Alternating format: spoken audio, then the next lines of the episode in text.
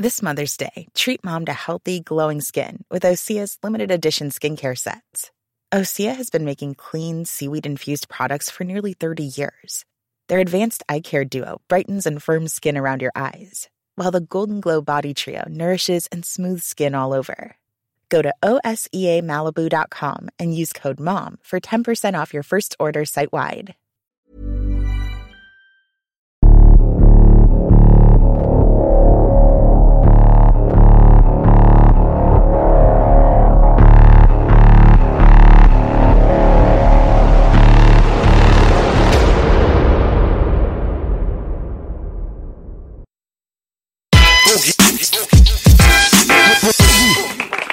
Sendung? Mir ist egal, was der Wettermann sagt. Ich bin mit euch und es ist ein guter Tag. Eben noch mit einem paar sympathischen Atzen Ott gezischt. Jetzt mit einem sympathischen Kopf am Tisch. Der Homie Nick Hein am Start. Pedo Hunters im Gebäude, Baby. Willkommen in der Hölle. Darf man das noch sagen überhaupt? Pedo Hunters? Hunter? Klar, kann man natürlich noch sagen. Vor allen Dingen die Leute kennen, kennen uns ja eigentlich. Ey, Alter, ich hab Regenbogen oder Einhorngang. Und halt jetzt die Einhorngang. Regenbogen. Ja, Einhorn, ich habe ja eine Tochter und Einhorn, Regenbogen, Regenbogen sind nah aneinander. Einhorngang, die Einhorngang, genau. Mit einer richtig geilen Animation. Ich bin ja Pedo Hunter Fan, ich pump's immer. Wir gucken es, hast schon oft Props auch von uns bekommen. Und ähm, die, es gibt eine Folge mit der neuen Animation. Oder habe ich was verpasst? Schon Nee, eine zweite? Das, das, ist die, das ist die einzige, das ist die, also die neueste. Die ist jetzt zwei Wochen alt. Und wir haben die, wir haben das halt gemacht, weil ähm, die Leute, ich sag's mal anders, ähm, Pedo Hunter, das hat immer so, jeder nennt sich Pedo Hunter. Weiß jeder, der irgendwie sowas macht, nennt sich Pedo Hunter. Und da sind halt manche dabei, ja, die machen das halt anders, als wir das machen und nicht so gut, finde ich, ähm, auch nicht so gut für, ich sag mal, die, den, das Ziel, ich sag mal, das Thema auch äh, mehr in die Gesellschaft zu bringen. Und deswegen wollten wir einfach diesen Namen ändern, weil es heißt dann immer, ja, Pedohunter, das ist so wie Hooligans, weißt du, wir nehmen einfach alles und ja, werfen das so in einen Topf und da hat man keinen Bock drauf. Ist zu pauschal, sagst du. Ja, zu pauschal. Ja. Und ich hätte aber auch gedacht, dass ich verstanden habe, es geht auch um die Monetarisierung, weil manchmal harte Wörter drin sind, wie ähm, Kinder, Punkt, oder so, dass es dann euch sperren. Ich dachte, das hat auch damit zu tun. Also Monetarisierung schon mal gar nicht, weil wir kein einziges Video jemals monetarisieren konnten. Das geht, also mit diesem Thema geht das schon mal gar nicht. Plus, dass ähm, YouTube uns da sowieso es nicht, äh, also nicht leicht macht, ist genau das Gegenteil. Sie machen es uns extrem schwer. Wir haben zum, zum Spaß in der, in der Woche, bevor wir die letzte Folge hochgeladen haben, haben wir drei Videos zum Test hochgeladen. Die waren jeweils eine Minute lang. Einmal äh, die Badezimmertür, einmal die Decke vom Wohnzimmer und einmal eine Plastiktüte. Und alle drei Videos sind sofort auf gelb geschaltet worden, können, nicht, können nicht monetarisiert werden, weil halt äh, brisante Inhalte gefunden wurden. Die Tür.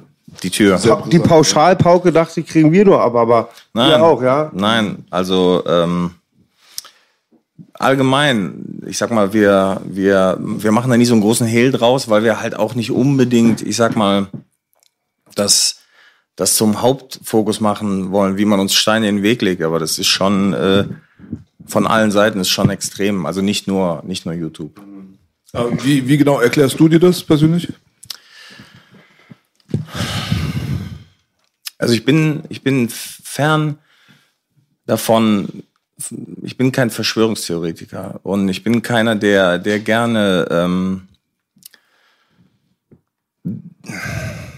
der gerne, ich sag mal, irgendwelche, irgendwelche Gerüchte in die Welt setzt. Aber ich glaube, dass wir da ein paar Leute anpissen in diversen Bereichen, auch in der Justiz, die, ähm, die das persönlich nehmen, dass wir denen den Spiegel vorhalten und denen zeigen, dass die einen beschissenen Job machen. Und ich meine jetzt nicht alle. Es gibt gute Staatsanwälte. Es gibt verdammt gute äh, Polizisten in dem Bereich, die wir auch kennenlernen durften, die wirklich, die eigentlich viel mehr Props verdient hätten als wir. Aber ich sag mal, gerade so im Justizapparat gibt es eben auch ein paar richtige Flaschen, die, ähm, ja, die da so ein bisschen auch so eine, so eine Ego-Geschichte draus machen, die das persönlich nehmen, dass wir mehr oder weniger diesen Wind jetzt auch äh, machen und äh, vielleicht auch ja, so die Props auch, ich sag mal, von den Leuten bekommen. Das können viele nicht ausstehen. Eher wegen der Materie oder Hashtag Selbstjustiz? Ja, diese, diese Geschichte mit der Selbstjustiz ist ja oftmals so ein bisschen, das wird ja immer so, so vorge, vorgehalten. Man muss auch mal ein bisschen die Perspektive, ähm, geil, muss auch die Perspektive darauf sich einfach mal angucken. Ich sag mal, Selbstjustiz. Okay, guck dir die ersten Folgen von uns an, da waren wir schon härter und, und äh, mehr an der Grenze. Aber guck dir die letzten, die letzten zwei Folgen an. Also ganz im Ernst, das hat für mich nichts mit Selbstjustiz zu tun. Und weißt du, wenn ich jetzt für Umwelt kämpfen würde und würde mich äh, beispielsweise an irgendein Denkmal ketten mhm. und würde dann ähm, von der Polizei abgeholt werden und ähm, weggetragen werden und oder in den an Gleisketten würden, das wäre auch ein gefährlicher Eingriff in in Bahnverkehr, aber wird da irgendwer sagen, das ist Selbstjustiz, was sie machen? Wird da irgendwer sagen, ja, das ist, äh, das sind Straftäter? Also dann würden die Leute sagen, das ist Aktivismus. Mhm. Ist zwar auch so an der Grenze, aber hat ein ganz anderes Bild für die, für die, für die meisten Leute. Und dann kommt noch dazu, ich sag mal, wenn wir eine Detektei hätten und jetzt gegen irgendwelche Leute ermitteln würden. Ich sag mal, es ist ja nicht verboten. Es ist ja nicht verboten, auch im, im Journalismus nicht oder in, wie gesagt, in diesem Beruf zu ermitteln. Du darfst ermitteln. Privatdetektiv. Privatdetektiv, genau. Aber du darfst halt keine Grenzen überschreiten, die das Recht die, ähm, du darfst kein Gesetz brechen. Und ich finde, da sind wir, da haben wir uns wirklich weiterentwickelt. Und ich finde, man sollte uns auch ähm, die, man sollte uns auch die Möglichkeit geben, uns und uns das auch äh, zurechnen, dass wir uns weiterentwickeln. Weil wenn man immer wieder sagt, ja, die haben aber da, da haben sie mal äh, ne, mit Paintball was gemacht oder da haben sie da irgendwie jemanden bedrängt oder gedroht oder so. Ich sag mal, ähm, du, das mag jetzt ein bisschen hochgegriffen sein, aber es gibt Leute, die, die, äh, die gegen Gesetze verstoßen haben und es bis zum, bis zum Außenminister geschafft haben. Ja. Und ähm, da hat, weißt du, man, den hat man es auch irgendwie, den hat man auch die Chance gegeben. Und ich finde, wir machen, ich finde, wir machen einen guten Job. Wir machen das, gerade auch der letzte Fall. Das war ein verdammt gutes Ding. Mhm. Voll. Voll. Mit ja, dem Steuerberater, ne? Genau. Ja. Also, ich glaube, dass ähm, die Leute auch diese Selbstjustizgeschichte auch in einen Topf werfen, ein bisschen mit Selbstdarstellung. Ah. Also, dass man das halt publik macht im Gegensatz zu einem Privatdetektiv. Und dass man da halt einen YouTube-Kanal bedient und Entertainment draus macht. Weil ich meine, ah. entertainmentmäßig jetzt äh, die aktuelle Folge auch nochmal speziell ist meiner Meinung nach sehr gut gemacht. Also es könnte so ein Format sein, was du auf einer großen Streaming-Plattform oder MTV ausstrahlst. Da steckt schon Qualität dahinter von der filmischen Machart, sag ich mal halt. Ne? Ihr habt da Drohnen, die durch die Luft fliegen und so ein Scheiß und äh, ähm, ja aus dem Auto heraus und ein bisschen auch witzig. Ich meine, du bist ja auch der Charakter, der das jetzt auch gut rüberbringt, finde ich. Äh, hast ja auch Schauspielerfahrung. Ne? Ja. Ja, ob das jetzt was. Eine, eine, eine, eine Serie habe ich mal ja. gemacht vor, vor sechs oder sieben Jahren. Aber Talent dafür hast du. Also du bist auf der, vor der Kamera, kommst du gut rüber. So. Dankeschön. Und, und ich denke mal, dass die Leute das sogar ja. als äh, Diss jetzt quasi gegen dich benutzen können und sagen können, ey, das ist jetzt keine private Detail. So. Ihr macht das als Business in der Öffentlichkeit. So.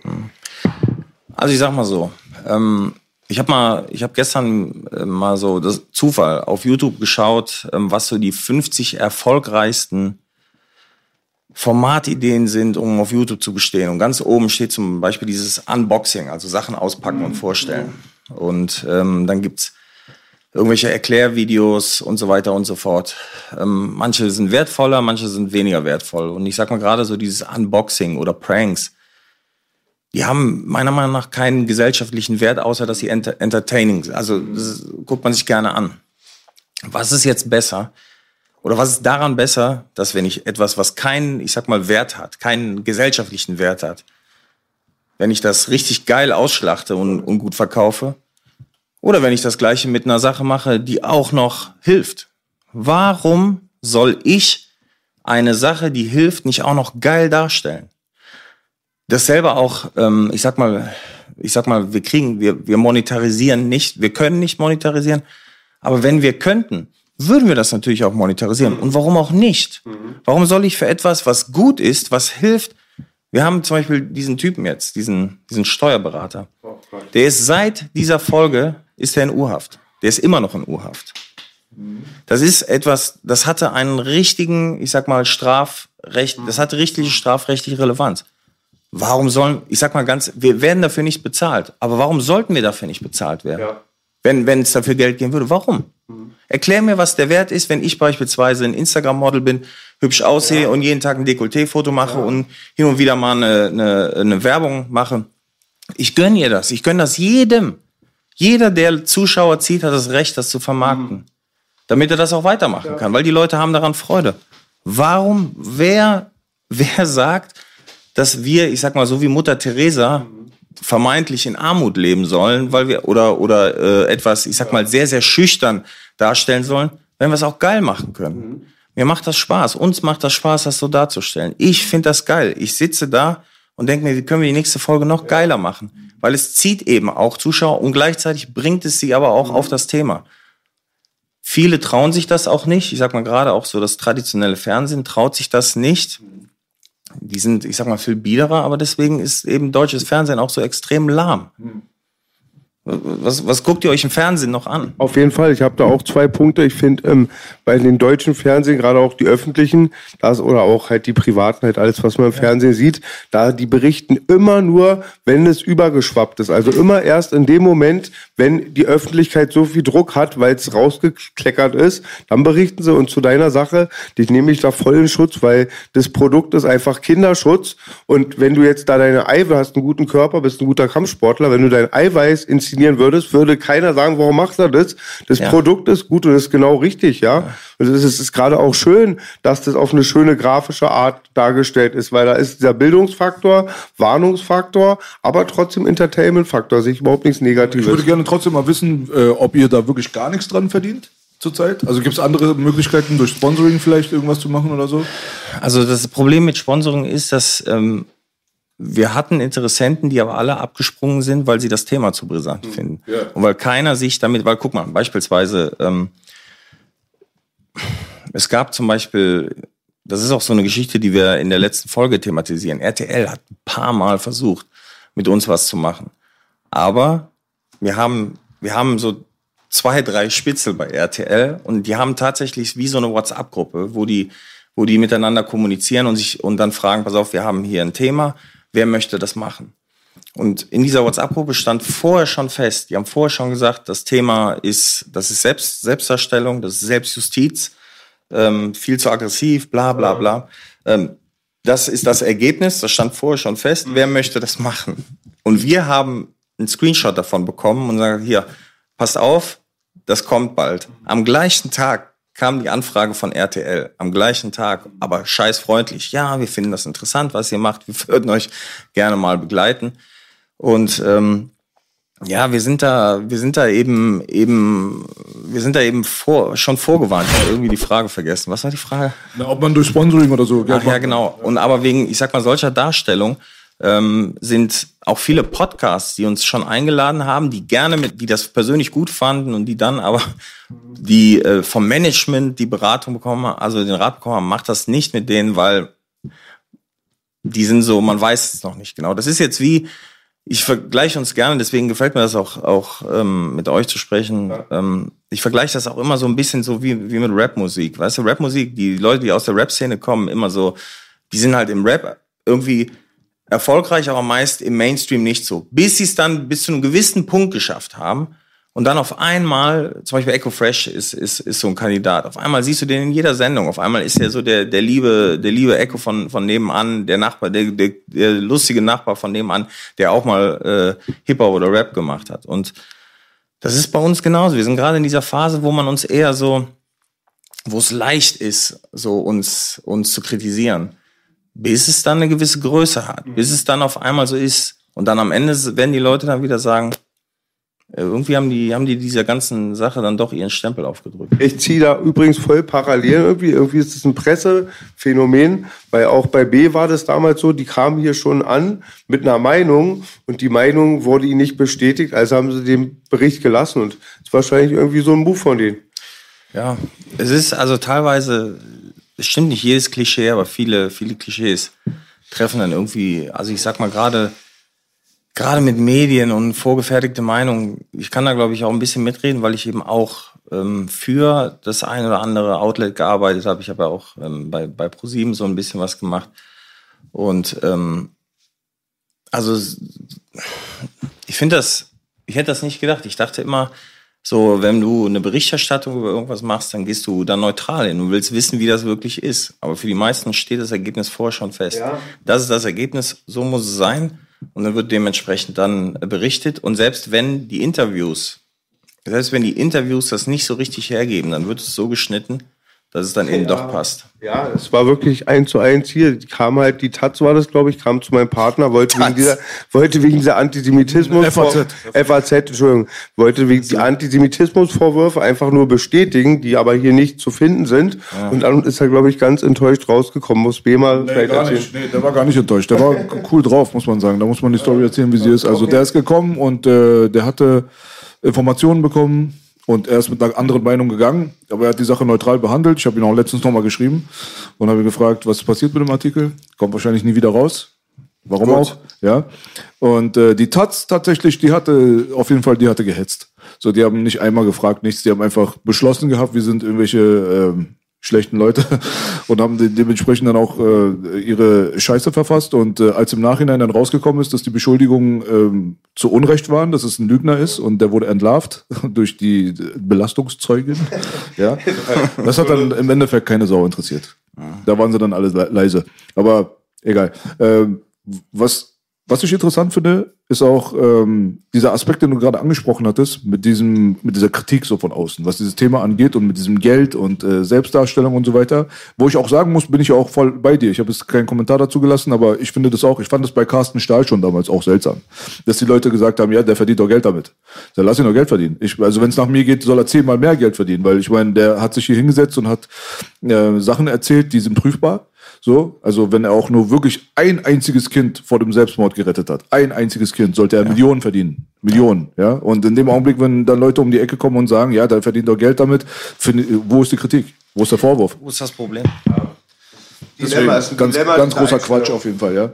Aber, äh, wir haben ja hier äh, jetzt einen ehemaligen, äh, dein Spitzname ist nicht umsonst Sergeant, das Sarge ist hier im Haus. Also Komm, das hätte ihr euch auch nie träumen lassen, dass immer ein ehemaliger Polizist ist. Ich hatte auch, ich habe wirklich, war immer die andere Seite und aber ähm, ich bin mit einem Polizisten aufgewachsen, der hat dann irgendwann und ich hat den Dienst dann quittiert.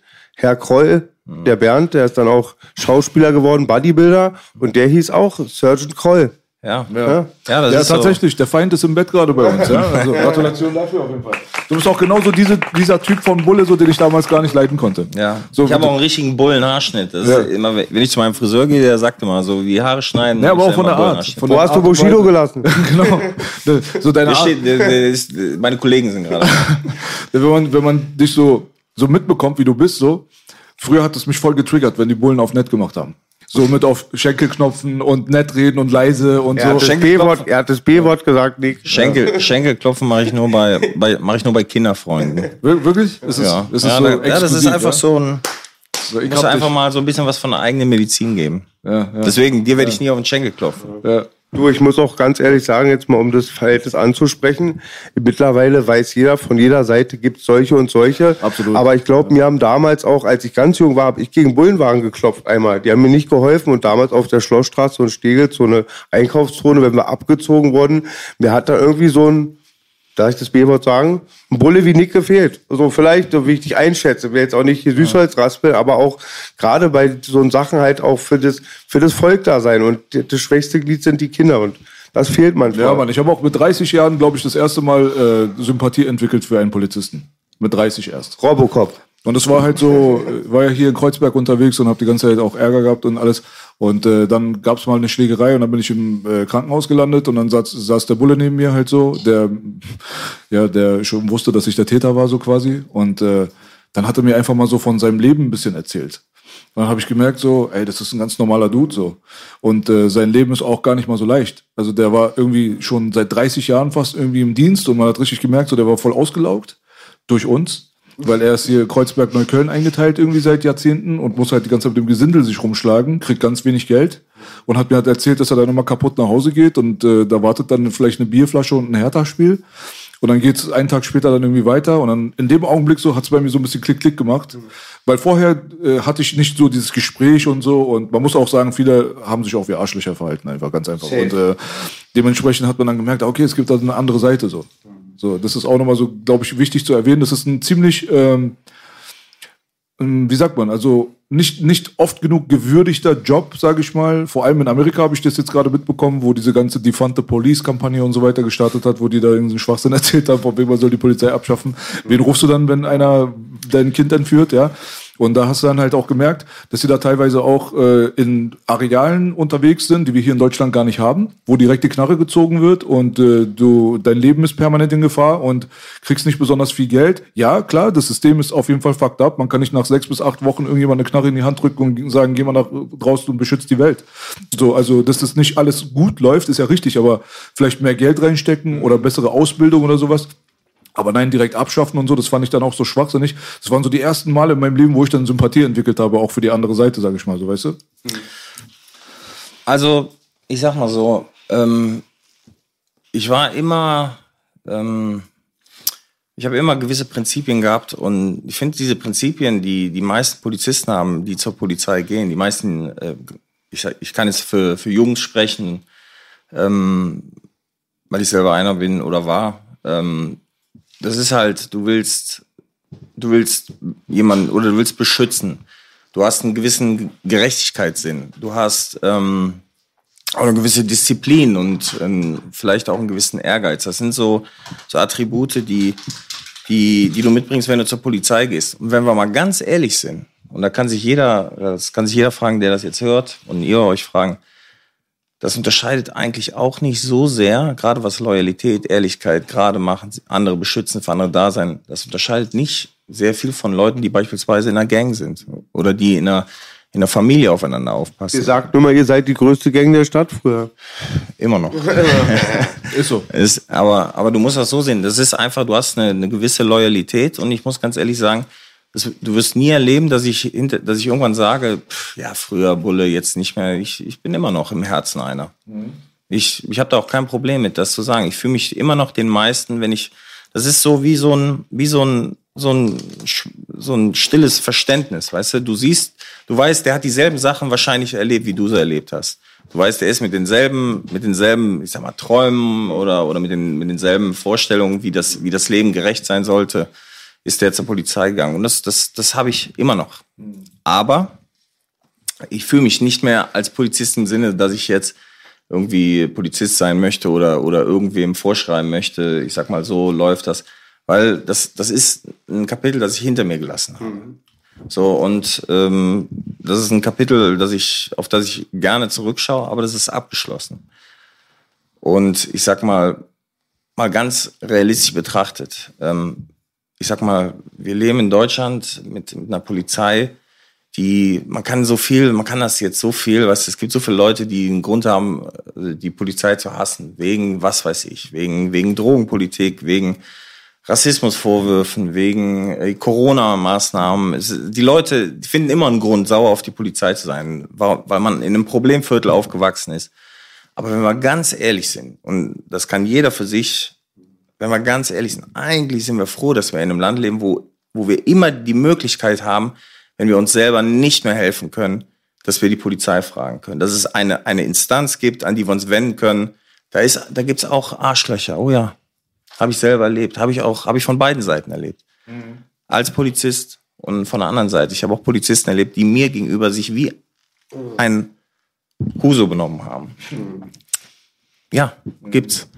Und trotzdem, und trotzdem muss ich sagen, bin ich froh und, und jeder weiß, jeder weiß, wir können, ich sag mal, dass, dass wir nicht in einer, in, einer, in einer Welt leben, wo, ich sag mal, jeder, der, der sich eine Knarre besorgen kann, das Sagen im Dorf hat. Mhm. Sondern, wo es irgendwie eine gewisse Instanz gibt, die, die gewisse Regeln, auch wenn wir nicht mit jedem Gesetz übereinstimmen, Drogenpolitik beispielsweise, ob das sinnvoll ist, äh, äh, Gras zu verbieten, weiß ich auch nicht.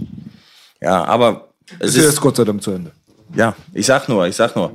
Ähm, das heißt nicht, dass jedes Gesetz so sinnvoll ist, aber die meisten Gesetze sind schon irgendwie ganz gut. Zum Beispiel, dass man nicht jemanden umbringen darf oder jemanden vergewaltigen darf. Und das sind eben Sachen, da muss ich ganz ehrlich sagen, ähm, da habe ich kein Problem zu sagen, in, in solchen, wenn es zu sowas kommt, dann fühle ich mich immer immer noch, ich sag mal, pro Polizei. Aber das ist trotzdem ein Kapitel, das ich hinter mir gelassen habe und das ich auch nicht jetzt nochmal erleben wollte, als es vorbei ist. Über wie viele Dienstjahre reden wir denn? Elf. Elf, war ist schon ganz schön viel. Ich glaube auch, was wichtiger Faktor, was Belasch auch immer bei Rappern sagt, es gibt nie die Rapper, es sind alles einzelne Personen, wie halt die Polizisten. Ich hatte aber wirklich viel Kontakt über den Sport, halt immer über eine gewisse Distanz durch mein Mindset früher und halt man kommt, bleibt das auch für immer, was ich bin. Und ähm, die haben mir oft gesagt, dass Leute da mit guten Ambition und auch mit Willen, was zu verändern, oft dann resignieren, oft dann abends spielen oder einen trinken halt, weil sie merken, die sind dann doch die Hände gebunden. Genau, also dass die halt ähm, dann doch nicht so durchgreifen können oder Korruption und dass dann viele auch, die diese Attitüde haben, wie man haben sollte, ich will Leuten helfen, Schwächere beschützen, dass die oft drunter leiden. Ja, und ich glaube auch, du bist eine interessante Generation, weil wir haben oft als Kinder diese Lämmerpolizisten gesehen. Wenn dann die Kanaken kamen oder die Glatzen, haben die abgekackt und das vermittelt auch keine Autorität. Wenn die Leute in deine Schule kommen, die Lehrer rausziehen und der Polizist steht daneben und genau halt. Es hat halt ganz viele andere Gründe natürlich. Ich glaube ich glaube halt auch, dass ähm ich glaube, dass der Typ, dieser, dieser, dieser, und ich rede jetzt nicht von diesen, von diesen, von diesen Arschlöchern, die äh, sich darüber freuen, wenn sie dir ein Ticket geben können, weil du zu schnell gefahren bist, sondern ich rede, ich rede vom richtigen Cop, so sage ich immer. Ein richtiger Cop wäre auch ein guter Gangster gewesen. Und ein richtiger Gangster hätte auch ein guter Cop sein können. Da gibt es so viele Parallelen. Und wenn man mal wirklich darüber nachdenkt, da gibt es so viele Parallelen. Im Endeffekt ist es das Gleiche. Es ist wie eine, es ist eine Gangzugehörigkeit. Es gibt Prinzipien. Weißt du, du hast, du hast dich, ähm, du musst dich, wenn es drauf ankommt, musst du dich gerade machen. Und es gibt halt Regeln innerhalb der Gang. Und die sind halt, je, auf, je nachdem, auf welcher Seite du stehst, sind die unterschiedlich. Aber trotzdem Loyalität, gerade sein, irgendwie, das gehört mit dazu. Und faule Eier gibt's auf beiden Seiten. Hörst du manchmal Rap, Nick? Ja. Gib dir Tim Dog, If I Was a Cop, kennst du bestimmt noch, oder? Ich bin, ich bin, If I Was a Cop. Ich, ich, ich, ich, ich kenne meist hier ähm, Straight Out of Compton, Fuck the Police ja. und so weiter. Da muss ich ganz ehrlich sagen. Das war äh, genau die, die andere Seite. Tim Dog hat die gehasst. Die, die, äh, die höre ich ehrlich gesagt sehr, sehr gerne. Oh. Tim Dog war der, der Tim Dog war der Grundschullehrer aus ähm, New York, der halt gegen diese Gangkultur okay. und gegen die ganze Zeug gerappt hat. Ja. Der hat bei seinem zweiten Album If I Was a Cop. Ja, okay. Ja, Guck ich mir, werde ich mal auf jeden Fall reinziehen. Also elf Jahre ist auf jeden Fall eine lange Zeit. Ich denke, du hast viele Sachen gesehen und so, da sitzt du direkt an der Quelle, dass da ähm, ein Zusammenspiel existiert zwischen der äh, Polizei, der Justiz und dementsprechend dann auch den äh, Schutz aber von den Leuten, die du gerade heutzutage bekämpfst. Das ist halt auch nochmal so ein interessantes Thema, ob das jetzt wirklich da ist, ja oder nein und in was für einem Ausmaß. Weil, also ich weiß nicht, ob du mir zustimmen würdest, aber ich bin mir hundertprozentig sicher, dass es einen systematischen äh, Schutz in Bezug auf Justiz gibt, in Bezug auf diese Kriminalität gerade.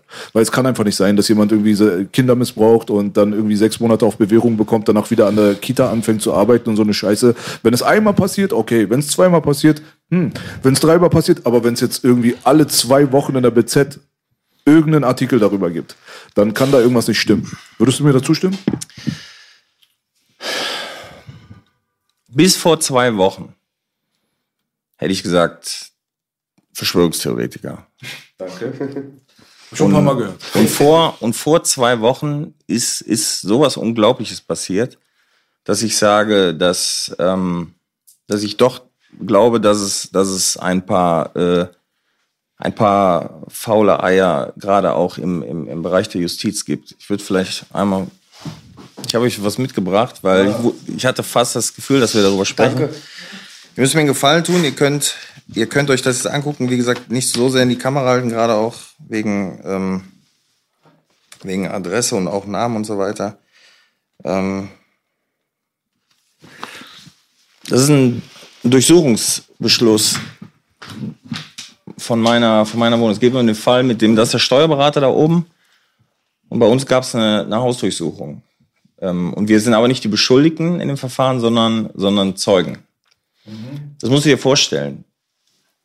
Das musst du dir vorstellen. Wir haben diesen Fall an Land gezogen. Wir haben ihn ins Laufen gebracht. Wir haben diese Sachen der, der Polizei übergeben. Die hat das der Staatsanwaltschaft gegeben. Die Staatsanwaltschaft hat einen riesen Fall von uns in die Hände bekommen.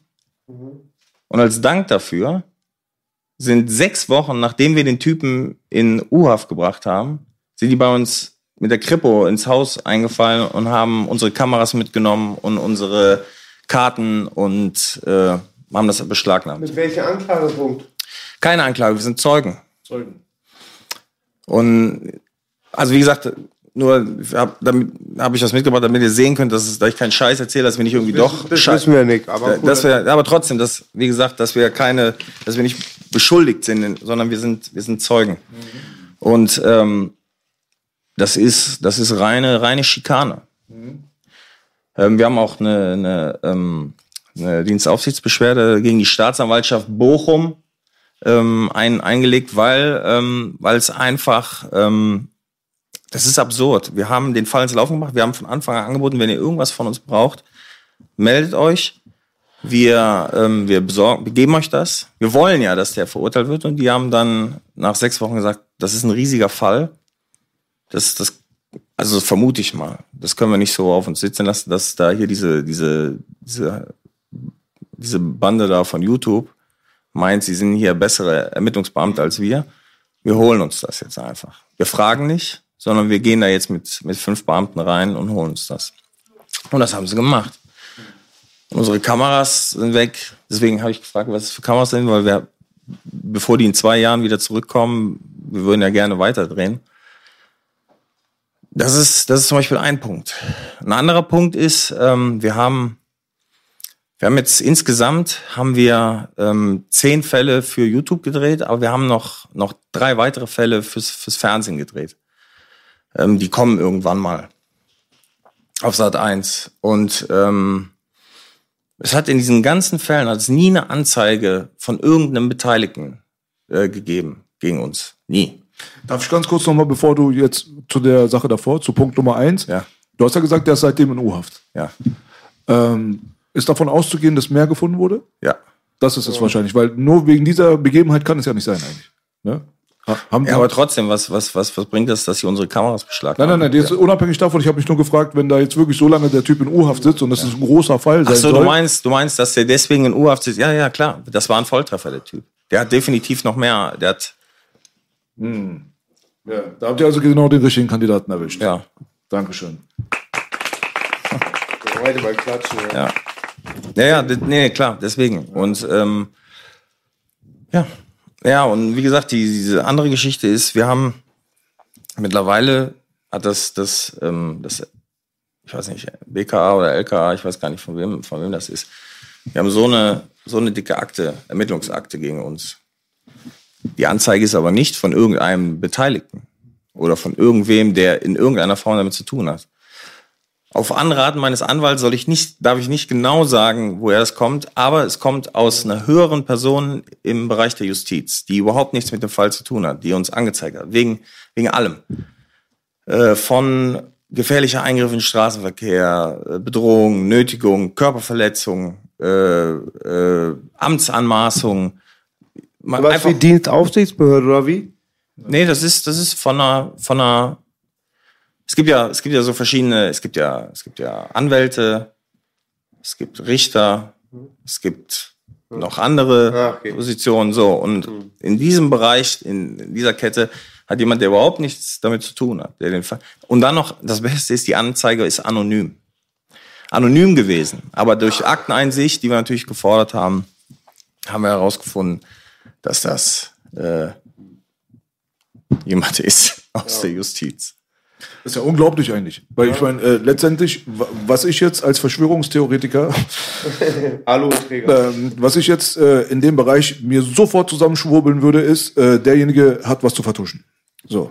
Und äh, ist dann wahrscheinlich selbst, also der wäre in meinem Verdachtsbuch wäre er sofort eingetragen, ganz ehrlich. Ja, weil äh, wer sich dort in der Art und Weise so sehr bemüht, ja, um etwas zu machen, da fragt man natürlich nach dem Motiv. Und äh, man merkt ja, dass äh, teilweise schon die Kartenhäuser gut eingefallen sind innerhalb der letzten so zwei, drei Jahre. Dazu gehört ihr auch. Also ihr habt ja auch einen Beitrag dazu geleistet, aber es gab halt auch Dokumentationen, vor allem Out of Shadows, was da drüben in Amerika rausgekommen ist. Jetzt vor kurzem wurde ein hochrangiger Sony Executive mit einem PlayStation 5 T-Shirt auch überführt in so einer äh, Aktion, wie ihr sie tut, nicht von der Polizei. Der wollte auch Sex mit einem 15-Jährigen und wurde dabei dann erwischt. Die Chatverläufe wurden äh, veröffentlicht und er ist jetzt natürlich seinen Job los. Also was das Schlimmste an der Geschichte ist? In Deutschland wäre es nicht mehr illegal. Sex mit einer 15 Und Nick, kannst du mir noch was erklären? Das musst du mir mal erklären. Und jetzt wirklich auch bei mir letztes Mal vor ein paar Monaten, vor einem Jahr SEK. Und ich, ich möchte nicht von mir reden, weil jeder macht auch, bringt Aber, auch. warte, willst du ein anderes Thema aufmachen? Nee, ganz, ganz, ganz, nee, aber dazu was fragen auch. Ob das nicht auch manchmal schon mit gezielten Personenschutz oder so zu tun hat. Bei meinen Jungs kommt eine Blendgranate rein, die werden rausgerissen. Warte, warte, merk dir das mal. Lass Okay, uns mal ganz kurz den Punkt zu Ende bringen. Okay. Weil du, hast- du hast gerade gesagt, hier in Deutschland wäre es noch nicht mal illegal. Das ist auch nochmal so ein Punkt, so, der ist auch ganz wichtig. Ist auch cool, dass du das verdeutlicht hast. Hier ist ja die Grenze 14, ne? So, und das hat man ja auch im aktuellen Video gesehen. Da sitzt ihr dann neben diesem Typen und dann kommen dann die Eltern rein, wo du dann auch gesagt hast, dieser Satz, so, wenn ich dich alleine hier getroffen hätte, wer weiß, was passiert wäre. Da muss ich dann auch nochmal sagen, also, dass man da ruhig bleiben kann, ist schon auf jeden Fall so, also, äh, ich weiß nicht. Ähm, der hat sich mit einem 13-Jährigen unterhalten und wäre er 14 gewesen, wäre es dann kein großes Problem. Und das wird dann tatsächlich auf dieser Couch dann so ausdiskutiert. so, weißt du, ob es ein 14-Jähriger ist oder ob es ein 13-Jähriger ist, was zum Teufel macht das für einen großen Unterschied? Da merkt man schon, dass die Gesetze an und für sich dann schon auch äh, den Betrachtungswinkel so ein bisschen ausmachen. Das bedeutet, es wäre okay gewesen, wenn er 14 wäre, wirklich ist. Und so in so einer Welt leben wir jetzt gerade. Das muss man sich mal vorstellen. Und die Politiker haben ja noch vor kurzem versucht, diese Grenze nochmal runterzuziehen auf 12. Und das haben sie ja schon lange versucht, vor allem unsere Kandidaten von den Grünen, die wir immer wieder beklatschen für diese Nummer. Und äh, da fragt man sich halt einfach, wie, inwiefern können Leute einfach sich auf dieses ganze Gesetzzeug und so weiter berufen, anstatt ihren Menschenverstand einzuschalten und einfach zu begreifen, dass auch ein 14-Jähriger nicht von einem ekligen alten Typen irgendwie befummelt oder auch missbraucht werden sollte. Ja. So, das ist ein ganz großes Problem, finde ich. du musst ja, Ohne Worte. Ja, du, du du, musst ja, ich stimme dir da voll zu. Und ich sag mal, das ist halt, du musst halt da unterscheiden zwischen zwei Sachen. Die erste Sache ist das, was wir wissen, was ich sag mal richtig und falsch ist. Mit einem 15-Jährigen oder mit einer 15-Jährigen, wenn du selber 30 bist, das ist einfach nicht richtig. Das ist einfach nicht richtig. Aber für, unsere, für unser Format haben wir gelernt, dass, da haben wir dazugelernt nach den ersten Folgen, dass das Gesetz, also vom, vom Recht her gesehen, keine Sau interessiert. Du kannst noch so sehr die moralische Fragwürdigkeit herauskristallisieren. Es interessiert keine Sau. Und die freuen sich auch richtig darüber. Die finden das richtig, ich sag mal gerade auch so diese, es gibt so eine, es gibt so zwei Lobbys, die so, die uns so richtig scheiße finden. Das ist einmal natürlich die, die Pedo-Lobby. Und dann gibt's natürlich so diese typisch deutsch, politisch korrekt PC Principle Lobby. PC Principle Lobby, die nur darauf warten, dass du irgendwas falsch machst. Die finden das auch richtig geil, jedes Mal unter die Videos zu schreiben. Also mit Drohne über Wohngebiet fliegen bei einer Höhe über 60 Meter ist aber, weißt du, das interessiert keine Sau. Das interessiert keine Sau. Wenn ich dafür einen Typen, äh, ich, sag mal, schnappe und ich sag mal, das sind alles so, so Geschichten, das ist, das sind diese, das ist diese Doppellobby. Aber du musst dir einfach im, im Klaren sein, wenn du so, wenn, wenn du dich dafür entscheidest, so ein brisantes Thema in irgendeiner Form zu behandeln, dann musst du trotzdem die Gesetze kennen und du darfst dich eben nicht emotionalisieren lassen. Das haben wir, das war ein Problem in den ersten Folgen. In den ersten Folgen war, war das nicht immer so einfach.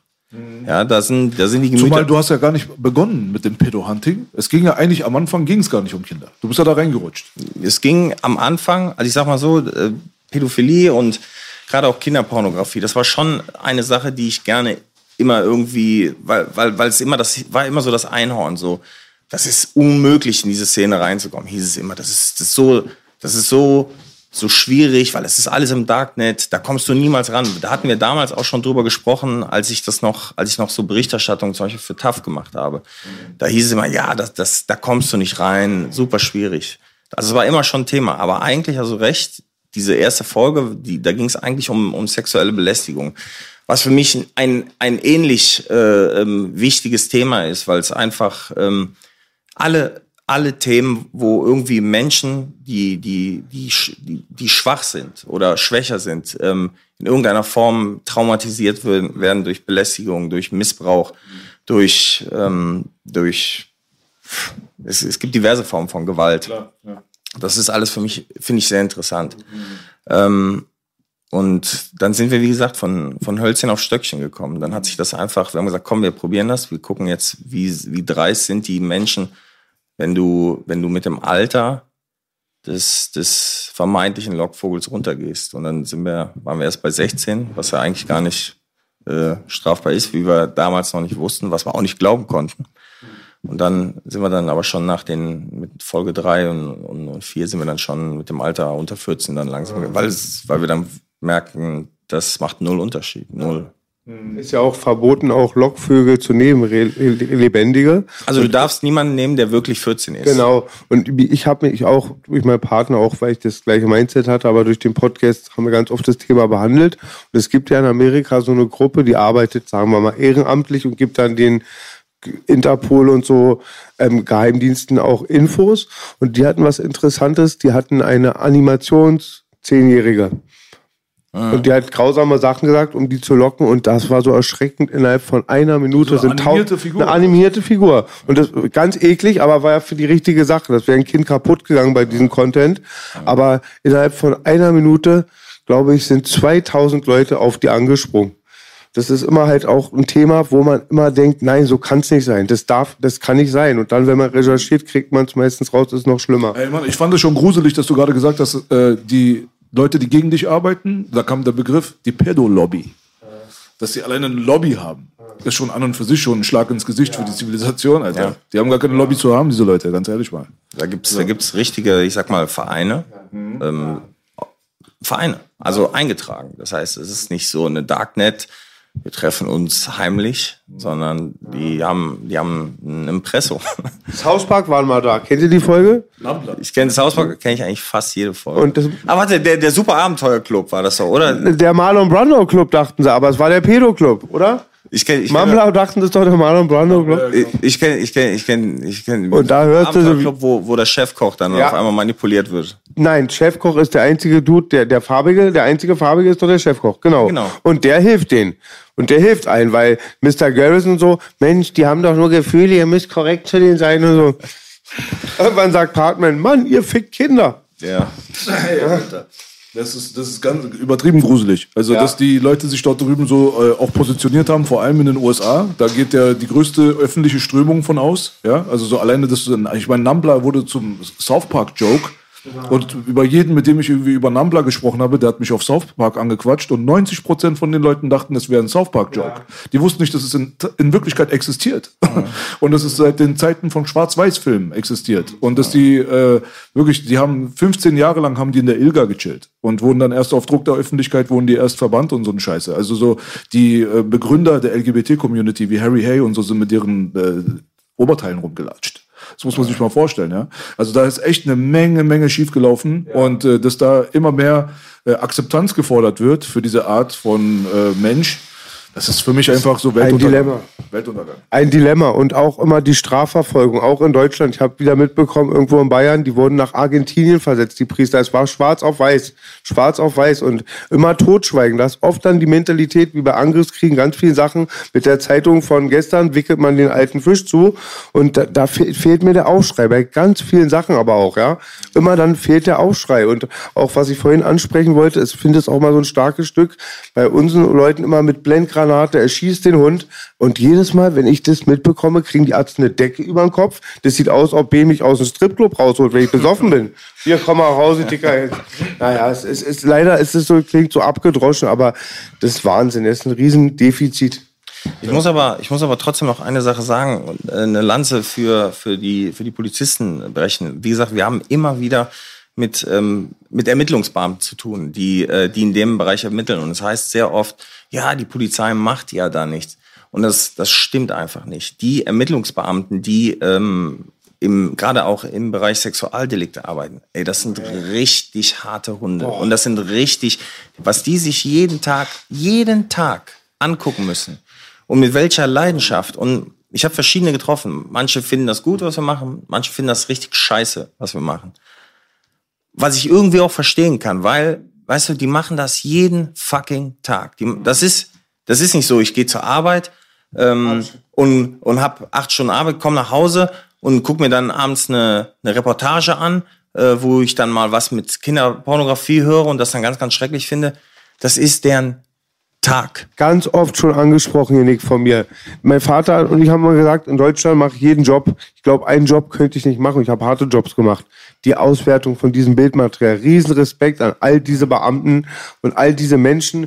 Es, ich habe auch Carsten gefragt, alleine mit der Thematik, wenn ich mich nur in dem Podcast wie heute eine Stunde oder zwei Stunden damit beschäftige und ein bisschen recherchiere, es sind dann ganz viele Sachen erstmal ist man so ein Tunnel, so einer negativen Wolke umgeben und wie die Leute das aushalten. Also Riesenrespekt, ja. Und daran auch nicht kaputt gehen. Und auch ja, sprechen wir es mal an, auch ähm, die alleine so, ich hatte damals, ähm, als die ersten Themen kamen, so bei der Sache konnte ich da abends nicht mit meiner Frau schlafen. Jetzt richtig, ja. wenn wir uns da eine Stunde mit auseinandergesetzt haben. Riesenrespekt an die Leute, ganz wichtiger Job, ist ganz wichtiger Job. Ihr könnt nicht mal eine Minute. Ich habe eine lustige Geschichte. Ich habe einmal, als mein Computer neu war, gucke ich mir schmutzige Filme an.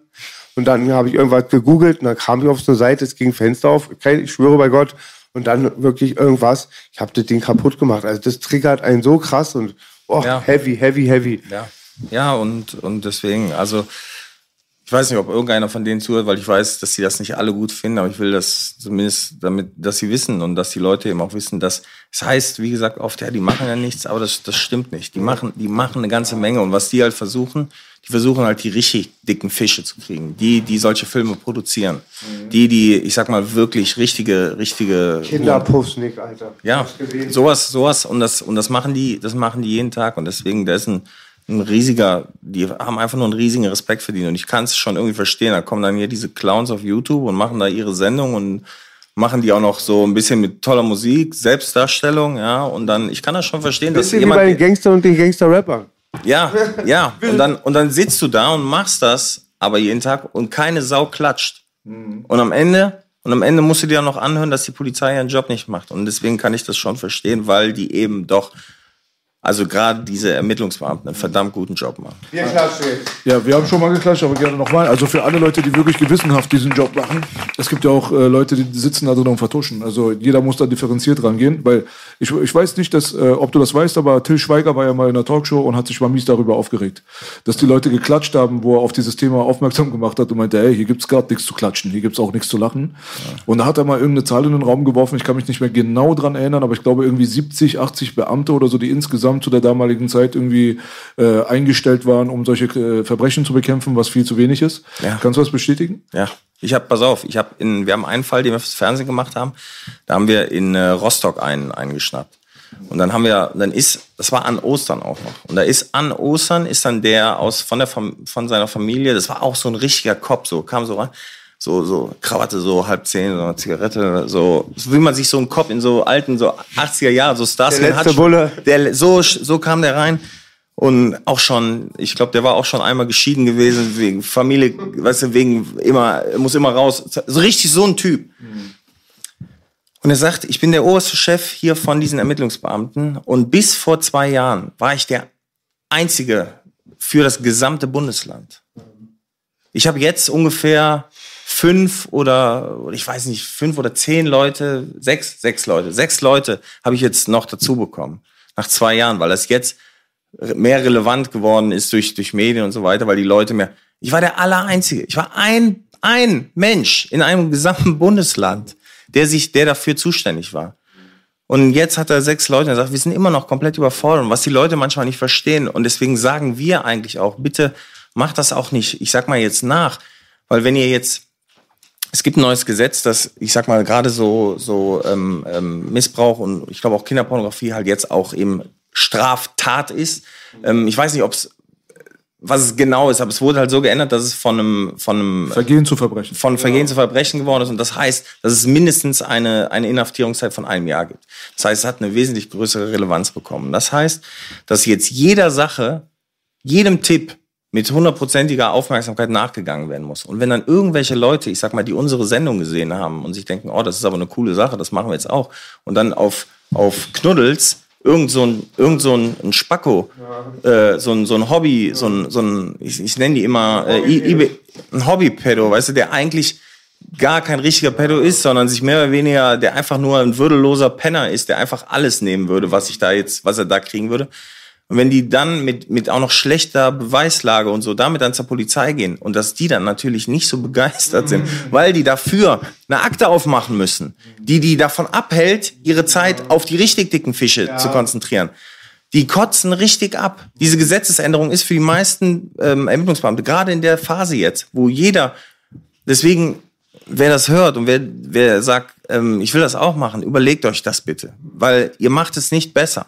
Ihr macht es nicht unbedingt besser, weil ihr, wenn ihr, ich sag mal, Scheißfälle generiert mit einer beschissenen Beweislage, die müssen die trotzdem nachverfolgen. Und das ist, das ist rausgeschmissenes Geld. Und ich kann das irgendwie, ich, wie gesagt, ich kenne auch die andere Seite. Ja. Ich weiß, wie das ist, wenn du, wenn du da sitzt als Polizist und dann kommt einer rein, du, du hast, du hast eine Offizialpflicht. Das heißt, du musst, du musst, ähm, wenn jemand eine Strafanzeige stellen will, dann musst du die aufnehmen. Du kannst nicht einfach sagen, verpiss dich. Und dann kommen Leute rein mit der übel, mit dem bescheuertsten Scheiß. Mhm. Ich, einer hat, kam rein, wollte das Wetter anzeigen. Mhm. Du musst zumindest einen Bericht schreiben, auch wenn das ein Spinner ist. Wenn der, aber wenn der darauf besteht, sagt, das ist alles, ich bin, ich hab das, du musst es zumindest irgendwie registrieren, dass der da war. Wenn er sich hinterher, wenn er, wenn er sich hinterher umbringt, weil, weil er sich nicht, dann, du, du kriegst, du, man lacht darüber, aber irgendwie ist, ist es doch so, du, du hast, und deswegen, es gibt auch, wie gesagt, es gibt auch Arschlöcher. Ich habe ja. selber erlebt. Ich habe selber auch mir persönlich gegenüber. Kennst du deine brutalen Nachmacher schon? Hast du schon mal gesehen? Die Amis? Ja, Diese zwei die Russen, die die erwischen ja. und tätowieren und so? Ja, die sind. ich dachte, das ist deine Sendung. Ich habe dein, ich habe Pedo Hunters gegoogelt und dann kam diese, war ein amerikanisches Format, ne? Und da haben so zwei Russen, haben sie erwischt, Baby. So Klischee. So eigentlich so ein Nick mit Splatter-Ambition. Ja. Haben sie das Gesicht voll tätowiert oder so, wa? Es gibt auch hier, es gibt auch hier in, in, äh, in Deutschland gibt's auch so Videos. Das Ding ist, ne?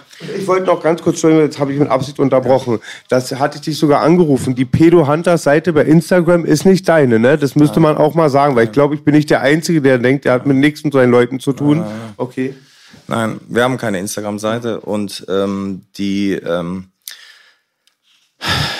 es gibt so Videos, ne, wo, wo die, wo so Typen auseinandergenommen werden, richtig auseinander, Pfefferspray, Basie und so weiter. Gibt's mehrere Videos, verschiedenste. Und die Leute fragen immer, wie ich das finde. Und ich, ich sag ganz ehrlich, also wenn das wirklich, weil das ist die Gefahr, und du weißt es nicht, sind es oder sind es nicht. Weißt du, wenn das wirklich so, so Typen sind, sage ich ganz ehrlich, ich persönlich habe kein Mitleid mit denen. Hm. Aber für die Sache ist es beschissen. Mhm. Weil wir leben in Deutschland und wer immer noch nicht mitbekommen hat, wie, wie schwierig, ich sag mal wir, ne, es mittlerweile auch schon, auch schon haben. Mhm. Weißt du, du wirst die Justiz und die Medien nur noch mehr gegen das aufhetzen, was wir schon machen. Geh hin, die suchen doch nach solchen Deppen. Die suchen doch nach ja. solchen Deppen, die, die einfach hohl irgendwelche, irgendwelche, irgendwelche Alkis ja. verprügeln die suchen doch nach. Das ist doch genau das Bild, das sie von uns zeichnen wollen. Die wollen doch nicht äh, ja. sehen, dass wir uns, dass wir, dass wir uns irgendwie ausdrücken können, dass wir, äh, ich sag mal auch in, ermittlungstechnisch, strafrechtlich wirklich relevante Fälle äh, hervorbringen können. Das wollen die gar nicht. Die wollen diese hohlen Birnen haben, die hochkant filmen mit verwackelter Handykamera. Das wollen die, da, weil das ist das Klischee, das sie gerne hätten. Das ist der Narrativ, den die gerne hätten, damit sie uns als Dummboy, damit das alles so weiterlaufen kann.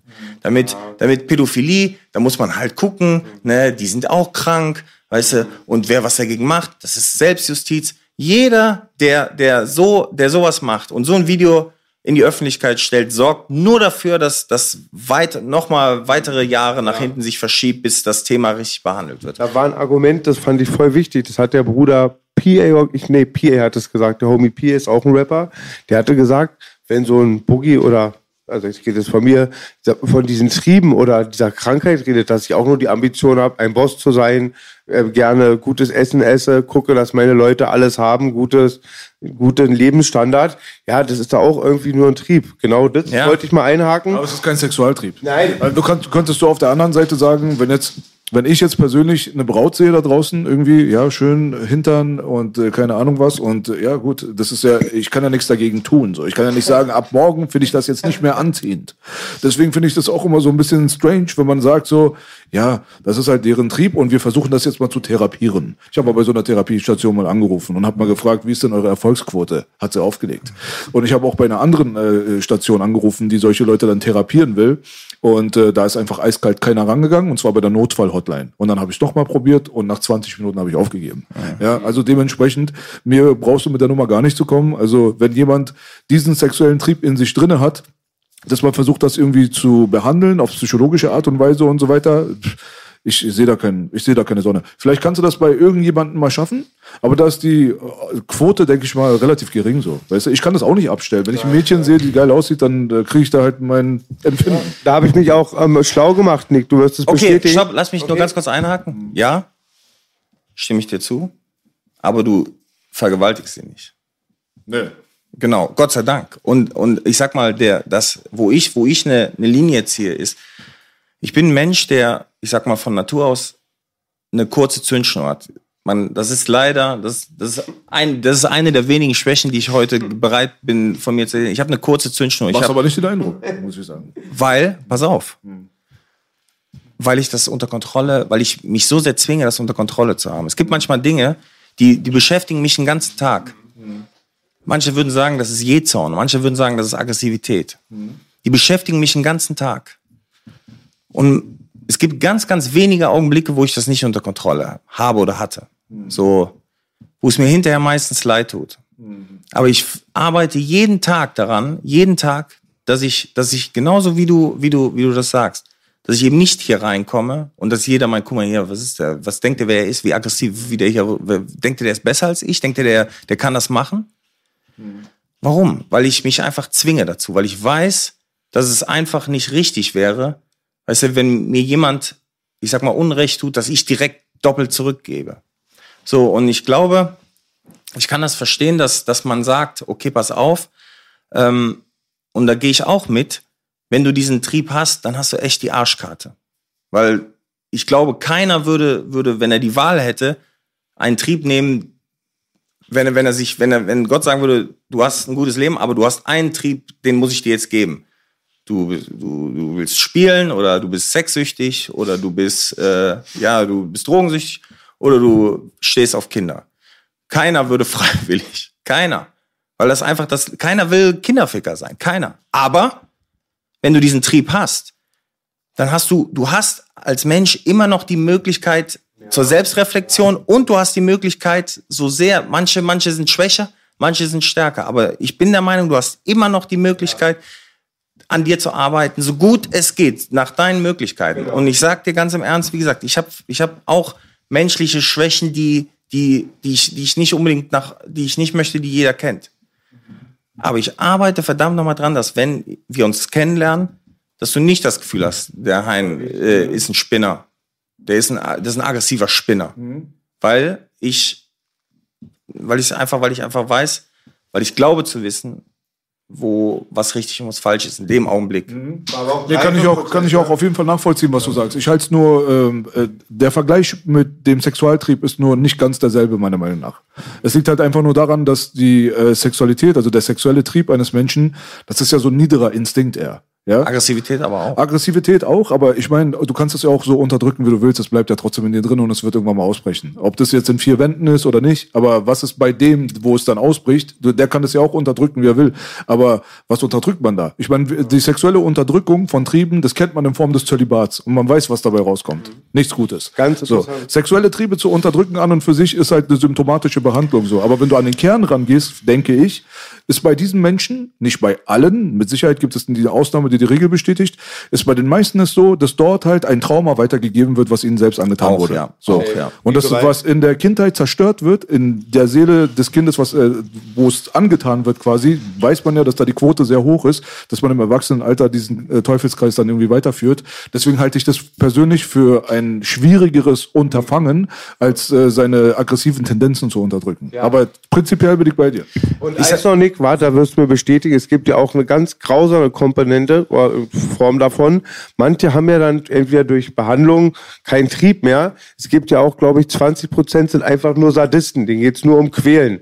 Das, das kann man gar nicht therapieren, habe ich gehört. Vielen, vielen, vielen Genau, vielen genau geht's auch 40 um- Prozent sogar sagen manche, sogar in manchen Strafanzeigen sagen die, die haben auch alte Frauen vergewaltigt wie kleine Mädchen. Genauso das Gleiche. Hauptsache schwache Opfer.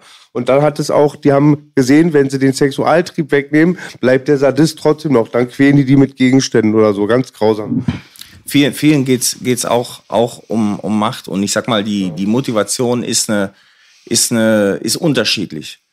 Was was ich aber glaube, ich sag mal, ähm, wir Männer werden das bestätigen können, wenn wir längere Zeit nicht zum Zuge kommen, Dann holen wir uns, dann holen wir uns, dann holen wir, dann holt man sich schon mal einen runter und dann geht's besser. Oder? Stimmt ihr mir zu, oder? Besch Nadine, 5 gegen Willi. Und deswegen, und deswegen denke denk, denk, denk ich, dass es eben, wenn man diesen Trieb hat, gibt es trotzdem Möglichkeiten, ohne sich strafbar zu machen und jemanden zu traumatisieren. Und das beste Beispiel ist, ich sag mal, ein, ein Typ, den wir jetzt äh, in, unserer, in unserer letzten Folge, wo, was viele nicht verstanden haben, warum der Typ da war und warum wir den interviewt haben, da gab es auch, ich sag mal, viel Gegenwind. Das war krass. Ich gesehen. Aber das ist ein Typ, der, der sagt, pass auf, ich habe diese Tendenz. Aber trotzdem, ich, ich, ähm, ich könnte niemals, ich könnte niemals das damit leben, ein Kind zu traumatisieren. Und ähm, ich glaube, das ist schwierig. Vielleicht ist es auch schwierig, weil ich, ich sehe den Shit, Shitstorm schon wieder auf uns zukommen. Aber das ist mir egal. Ähm, es ist schwierig, darüber zu reden, wenn man nicht in dieser Situation ist. Und es ist schwierig, mit Äpfel mit Birnen zu vergleichen. Aber trotzdem glaube ich, dass die Entschuldigung zu sagen, pass auf, das ist nun mal so. Das ist wie wenn Leute sagen, ja, ich hab, ich bin dick, weil ich habe nun mal schwere Knochen oder das ist meine Genetik oder das ist mein oder ich bin nicht so erfolgreich wegen dem oder das oder jenes, weil, weißt du, ich bin immer, ich glaube, ich glaube, dass nichts, dass, dass nichts und, und gerade auch in solchen Sachen nichts stärker und nichts, ähm, nichts hilfreicher ist als als ein eiserner Wille und, und Glaube. Absolut. Ich, als ein eiserner Wille und Glaube. Und das, das kann der Glaube an, an Gott sein oder an Religion sein, das kann der Glaube an sich selber sein, das kann der Glaube, das kann eine, eine Sache sein, die, ich glaube einfach, dass, dass man letztendlich doch eine Wahl hat.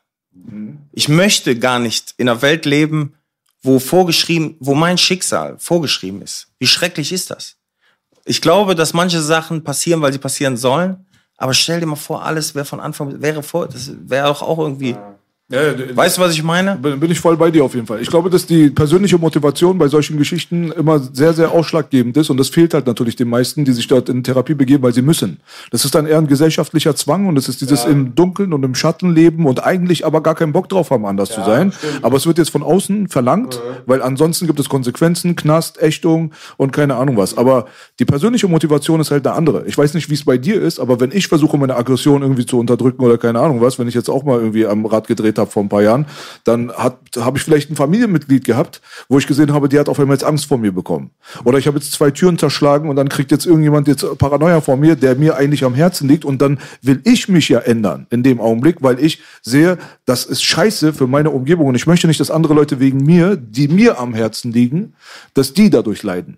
Aber das haben die meisten Sexualstraftäter nicht. Die machen das einfach nur, weil sie nicht dür dürfen. So, das, wenn es gesellschaftlich akzeptiert werden sollte, wofür viele politische Fraktionen und so weiter leider arbeiten, dann äh, ist Halligalli, Bruder. Aber das, aber das ist doch auch ein ganz interessanter Punkt zu sagen, weißt du was?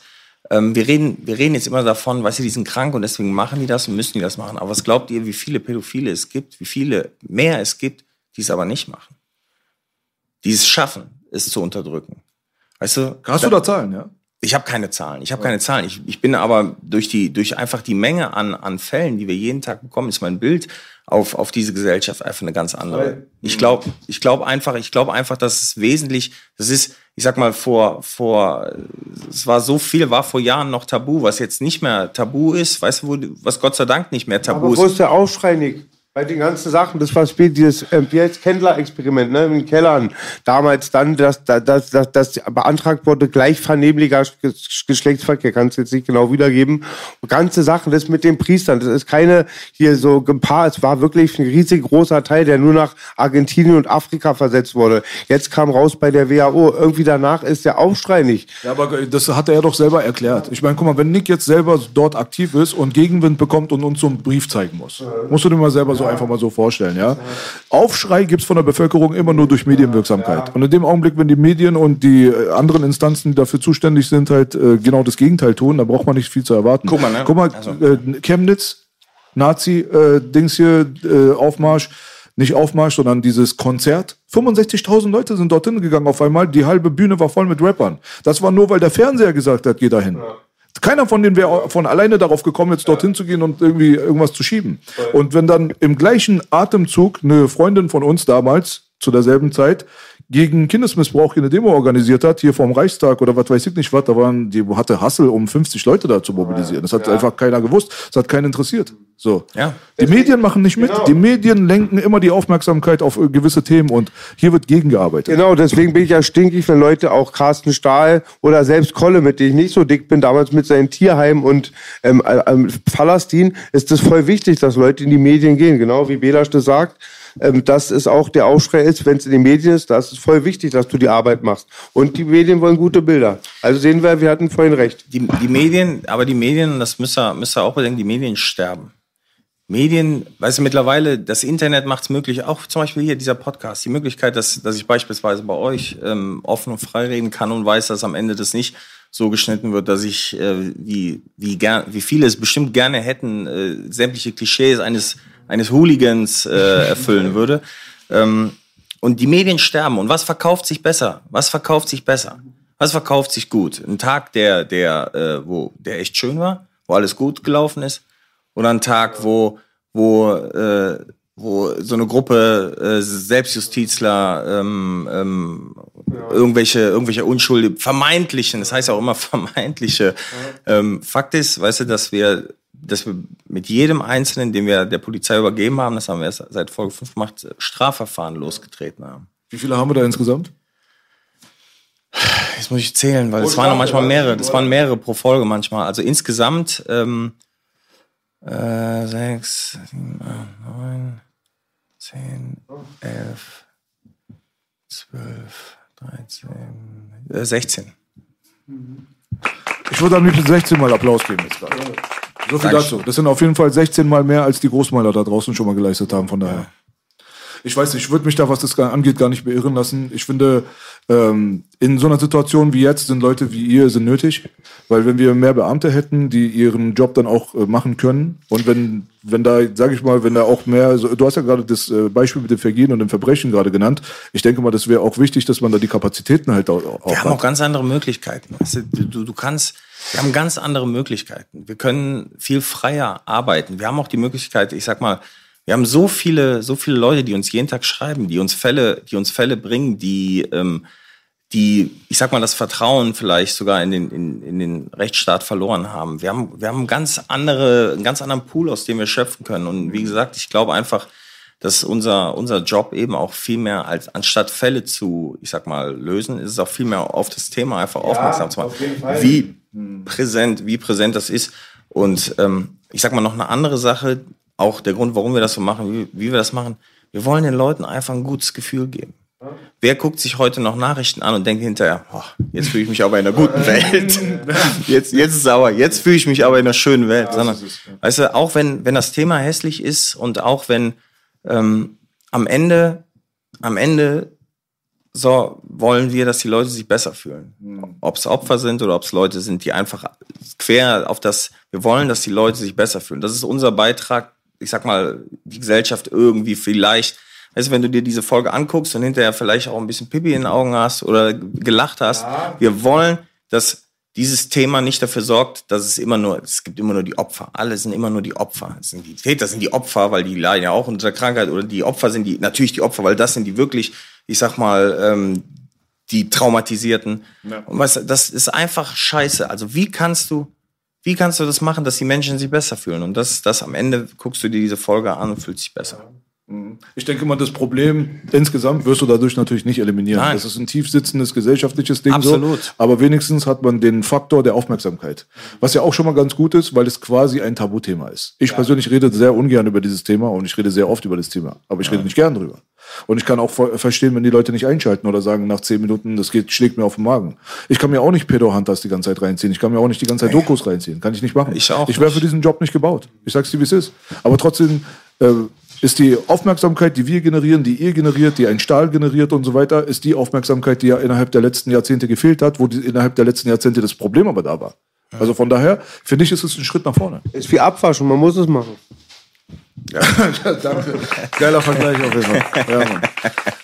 Ja, ey, Belasch, hast du mal mitbekommen, du weißt, sonst lasse ich kein gutes Haar in den, aber Props oder mal einfach feststellen, die Bild macht mittlerweile viel Aufklärungsarbeit, ne? Ich weiß nicht. Im Vergleich zu anderen Medien. Ja, ja, haben sie gemacht. Also vielleicht lag das an Julian, der ist ja raus. Mhm. Reichelt ist ja jetzt raus. Aber die haben wirklich eine Zeit lang sehr offensiv Genau. über diese Sachen äh, berichtet. Liegt auch so ein bisschen daran, dass die aus den USA finanziert wurden von einer gewissen Gruppierung, die auch da drüben natürlich dann auch äh, viel äh, dafür leistet, sage ich mal. Kommt halt immer drauf an, wer der Finanzier ist. Wechselt sich der, dann berichtet man wieder nicht mehr so dolle. Ist halt so ein ho, Hop, äh, wie nennt man ho, äh, Hü-Hot? Was auch immer. Auf jeden Fall äh, gibt's zu dem Thema zu dieser äh, eine Sache noch natürlich. Der Bruder Mazdak. Also das ist ja so lustig, dass der immer da mit dabei ist. Jetzt mal Grüße an den auf jeden Den Fall. mag Also ich, er kommt Alter. drauf, ja. Aber der macht schon einen leicht angespannten Eindruck da, wenn er in den Raum reinkommt, so, ne? Und äh, wie kommt das eigentlich zustande? Wie stellst du denn dein Team so zusammen? Ja, das ist auch eine gute Frage. Das ist viel einfach persönliche Entscheidung. Also es ist nicht so, dass wir, dass wir irgendwie direkt nach Leuten suchen. Das hat sich irgendwie alles so immer ergeben. Wir haben, ähm, wir haben mittlerweile ein, wirklich, wirklich, ähm, wie sagt man, vielseitiges Team. Also vor allen Dingen auch viele Leute, die hinter der Kamera, die du nie zu sehen bekommst, die, die arbeiten. Und ähm, Excel auch, ne? Agro Excel. Excel. Excel, mein Homie? Excel. Ja. Applaus für Excel. Applaus für Excel. An dieser Stelle auch mal, auch mal ganz, ganz liebe Grüße an, an Axel, der einfach ein super Kerl ist. Wir, wir sagen jedes Mal, dass wir uns sehen wollen, wenn wir in der Nähe sind und wir verpassen uns jedes Mal. Aber Axel, ne, wenn du das siehst, ne, du weißt, Unfassbar Excel. Ich Bester habe Mann. tausend Excel-Anekdoten. Bester Mann. der ist super, ja. Der einzige Weiße bei ICT damals, Gangzeiten. Der, der ist, der ist so, der, der hat uns alle so auf Trab gehalten. Der war ja bei, bei, bei, bei, bei Folge 6 und 7 war er bei beiden dabei. War nicht hier. Excel sagt, äh. Ja, ich finde, ich, ich mag den sehr gerne. Typ, ja. Ich Geiler Typ gerne. mega fleißig auch und halt auch ganz krasse, ganz krasses Berliner Urgestein und hat überall die Finger drin. Ja, Hat er wirklich. Ja, Mann, also dein Team stellst du dann quasi so zusammen, so wie es jetzt gerade passt? Nee. Hast, du da keine Voraussetzungen? Guckst du Doch, dich? doch, doch, doch. Also mittlerweile ist es so, dass, wie gesagt, das hat sich vieles so ergeben, aber wir, ich sag mal, drei Sachen sind für uns wichtig. Ehrlichkeit, ähm, Zuverlässigkeit und Beständigkeit. Und da haben sich viele, ich sag mal, über die Zeit dann auch, das sieht man auch, das Team hat sich verändert. Ähm, wir haben auch viele, die, ähm, ich sag mal, die eine ganz, ganz wichtige, wir haben beispielsweise zwei Anwälte im Team, die du nie zu sehen bekommst, die einfach wichtig sind ähm, für, für auch die Prüfung von Fällen, weil es teilweise natürlich auch grenzwertig ist. Und also man kommt mittlerweile, man hat, am Anfang war es leichter, mit uns in Kontakt zu treten. Mittlerweile haben wir uns da schon distanziert, weil es, wie gesagt, auch, auch jetzt, wir sind uns auch nicht mehr so ganz sicher, ich sag mal so, ich will jetzt auch nicht zu paranoid werden, aber wir sind uns jetzt auch nicht mehr ganz so sicher, ob da nicht der ein oder andere mittlerweile auch dabei war, der vielleicht gar nicht, äh, der vielleicht für ein anderes Team arbeitet, um Informationen äh, zu bekommen. Da gab es auch ein, da gab es auch ein, einige, einige sehr, sehr dubiose äh, Geschichten, wo 31 oder was? Du lachst, ja. Ja, ich mein, du lachst. Weißt du, es gibt, es gibt so, da gibt es schon ein paar Geschichten, auch die, die jedes einzelne, wo ich gar nicht so sehr jetzt drauf eingehen möchte, aber ich sag mal so, ähm, wenn wir miteinander telefonieren, dann, dann telefonieren wir sehr bedacht miteinander. Bei Telefonen. Also, mehr muss ich nicht sagen. Wollen wir jetzt mal aussprechen, vom Staatsschutz oder? Ja, ich glaube schon, dass da, dass, da, dass, da, dass, da ein paar, ich, dass, da, dass da ein paar Geschichten sind. Ich meine, wie gesagt, es kann, das sind schon, wenn dann bei Leuten plötzlich irgendwelche Nachrichten geöffnet sind, die die selber nie gelesen oder nie geöffnet haben, ähm, oder wenn, wenn irgendwelche Bilder auf Handys, aber nicht nur bei einer Person, sondern bei mehreren Personen auf Handys plötzlich, wenn es da irgendwie Probleme gibt, ähm, dann fängt es natürlich schon an, so ein bisschen so was, was, ich sag mal, was, was natürlich auch ein Punkt ist, wir, wir sind wirklich gut, wirklich gut in unserer Recherche. Also da, da stecken wir eine Menge Arbeit rein. Und ähm, manche glauben einfach, dass es nicht mit rechten Dingen zugeht. Wenn wir beispielsweise, äh, ich sag mal, über, du kannst sehr viel über Facebook rausfinden. Du kannst sehr viel rausfinden, auch über Freunde von Freunden. Und du findest dann raus, wo Leute arbeiten, wo Leute wohnen. Das so, so ermitteln auch die meisten Polizisten halt. Ne? Du, du guckst mittlerweile heutzutage nur noch auf Social Media. Du weißt alles über den, weil die meisten Leute in ihren Stories sich verraten, wo, wo, wo die sind. Und, und so ähnlich arbeiten wir auch. Und dann haben wir manchmal, dann wissen wir, wo Leute wohnen. Und die Leute fragen sich, hm, woher weiß dieser ehemalige Polizist, wo diese Leute wohnen? Da, das kann nicht mit rechten Dingen zugehen. Und deswegen glauben wir schon, dass da der ein oder andere vielleicht auch äh, von der von der polizeilichen Seite das dann denkt und äh, man uns da nicht so ganz über den Weg traut. Und ich glaube auch jetzt nochmal das alte Thema aufzurollen. Vieles ist auf der Hand. Ich kenne, habe diese Seiten auch, habe es dann durch Leaks gesehen, halt mit den Kindermoden oder ja. Boytube, immer alles gesehen mit einer Boys, halben. Boys Town, glaube ich. Boys Town. Ja. Und irgendwie ist alles so, da muss, ich glaube auch, jetzt habe ich das richtig gefühlt, was die Polizisten, die ein gutes Mindset haben, so frustriert, dass dann irgendwie das so Windmühlenarbeit ist und man nicht dagegen richtig vorgehen kann. Immer das Beispiel wird oft von mir genannt, das fand ich so erschreckend, weil es aus der neueren Zeit, Haddadi, wie hieß er, Belasch? Hidati, der jetzt, ähm, Hidati. wo das über Stern TV rauskam, weil die Frau das da nicht gemacht hat. Er ist immer noch in der SPD. Aber nix, ich, da verwechsel ich ihn. Ich meine den, der, der Fußballer, der auch so. den Kinderverein hatte vor einigen Monaten. Ja. ja. Das war doch ein Aufruf. Metzelder. Metzelder, danke. Hidati war auch ein Schwein. Aber Metzelder hat ja einen Aufruf gemacht. Und ich weiß einfach, wenn der Staatsschutz oder die Kripo abfängt, da ich sage, ey B, äh, die Sparkasse ist morgen so geöffnet. Zwei Waffen sind hier, Fluchtauto auch, bist du am Start. Das ist vorbei. Und bei denen, es war gleichfalls war ein Aufruf zu einer Straftat. Die Frau hat es ja nur verhindert, dass sich nicht so ein Junge geholt wurde. Diese Strafen sind zu lasch. Das ist Wahnsinn. Gefühlt hat der Bruder, der letztens äh, wegen der Corona-Politik da so einen Shitstorm bekommen hat, dieser Fußballer hat mehr auf die Mütze bekommen ja. als der Metzelder für mich. Ja. Ich meine, das kann doch nicht wahr sein, Mann. Ja, das war mal anderthalb Jahre wegen Waffenbesitz, war. Und der hat acht Monate Bewährung bekommen. Ich hatte zehn Jahre Führungsaufsicht. Ohne jetzt hier Crying Baby. Bestimmt gerechtfertigt, aber Macht mal hart. Das war eine eklige Nummer mit, mit Zelda auf jeden Fall. Ja. War mir ein bisschen zu wenig. Ich finde das. Danke, Baby. Ich, das war ein Aufruf. Ich finde das, ich finde das auch so. Weißt du, so, das ist aber auch wieder, äh, ich, das ist so typisch deutsch. Muss ich wirklich sagen, das ist so typisch deutsch. Weißt du, jetzt auch so, wie, wie, wie, wie, wie gehässig und man sich darüber freut mit dieser Corona-Scheiße. Geimpft oder nicht geimpft. Weißt du, die einen, äh, und gegen die. Es ist egal, auf welcher Seite du bist. Beide Seiten sind einfach hässlich. Und du, und du freust dich, und du freust dich darüber, wenn einer krank wird, oder du freust dich darüber, wenn einer geimpft wird und trotzdem krank wird. Und, und alle freuen sie sich, ja. weil sie nichts, weil sie diese, diese, diese, diese Gehässigkeit, dass jemand etwas macht. Weißt du, ich habe mal einen tollen Satz gehört, so, so, was so, auch so, so typisch ist, das sind alles Maulwürfe, die, die nur aus ihrem Bau kommen, um jemanden anzuscheißen, der nicht so gehorsam ist wie sie selbst. Ja, weißt du? Es ist wirklich, es ist, und das ist so. Und das hört ihr von einem Polizisten. Ja, das ist so, es ist so. Es und ist da bin ich sauer auf deine Kollegen, auf manche. Wir haben so einen Nachbar, der provoziert immer mit der Ordnungsamt-App. Er macht, stellt Kinderwagen auf die Tür und ich habe einfach gesagt, pass mal auf, ähm, der hat Angst vor mir, ist ja cool. Wenn ihr ein Lamm da habt, ihr beschützt es. Aber sagt doch mal den Lappen, der soll den Wolf nicht ärgern. Ja. Also das hat man ganz oft auch diese Corona-App oder so, diese Denunzianten-App. Früher im Stasi-Staat wären sie alle IMs gewesen. Ja, ja. Und, und deswegen, und das ist, und ich habe das Gefühl, das ist eben einfach so, so, das gibt's in anderen Ländern auch, aber Deutschland ist ja ganz vorne weg. Weißt du, wehe, wehe, du gehst zu nah an meinen, an dein, dein scheiß äh, Laub wächst über den Zaun auf meine Seite. Ja. Das, weißt du, das ist so, da, da freuen die sich richtig. Da haben die wieder was, worauf, worauf sie sich, wo, wo sie jemanden für hassen können. Und das ist so, dass deswegen, ich versuche, deswegen habe ich auch diese ganzen alten Videos ähm, vor, ähm, vor äh, Pedro Hunters rausgenommen, weil egal über was es geht, weißt du, dass, dass du, die Leute finden immer noch einen Grund, ja. dich, dich scheiße zu finden. Ja. Und wenn du nicht wirklich, ich sag mal, für ein Thema, nicht wirklich für ein Thema einstehst, ne, dann, dann solltest du das am besten gar nicht erst diskutieren, ja. weil sonst, das macht dich mürbe. Ja, das macht so eine Ohnmacht zu helfen. Du hast ja auch, du hast ja auch, ähm, also ja, also der Punkt hier mit der mit der Privatpolizei und immer andere regieren wollen und so weiter, das ist jetzt äh, noch schlimmer als hier zuvor, aber äh, ich bin ja auch zum Beispiel jemand, ich war in der Öffentlichkeit, ich bin äh, kritisch, eher, also Fraktion kritisch in Bezug auf Corona-Politik. Ich bin nicht derjenige, der das alles gut findet, was hier passiert. Aber trotzdem äh, zwinge ich niemanden meine Meinung auf und missioniere auch niemanden. Und es ist mir auch scheißegal, was du tust, das ist dein Leben. Ob du dir eine Spritze reinjagen willst oder nicht, soll deine Entscheidung sein. Aber geh mir nicht auf den Sack, wenn ich eine andere Meinung habe. Ja. So.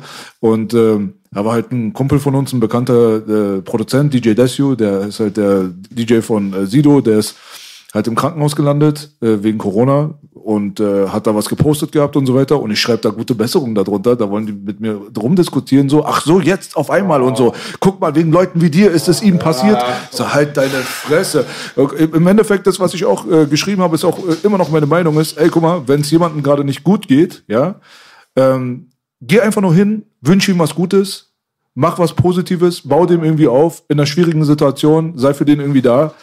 Aber fang doch hier jetzt keine negative Diskussion an unter dem Thread von jemandem, den du eigentlich normalerweise so ein bisschen upliften solltest, damit es ihm besser geht. Solltest Ja. du eine andere Meinung haben, kann man das ja gerne diskutieren. Ich würde mit dir nicht diskutieren, weil du bist einfach ein Niemand, ich kenne dich nicht, ich habe gar keine Verpflichtung, mit dir zu sprechen.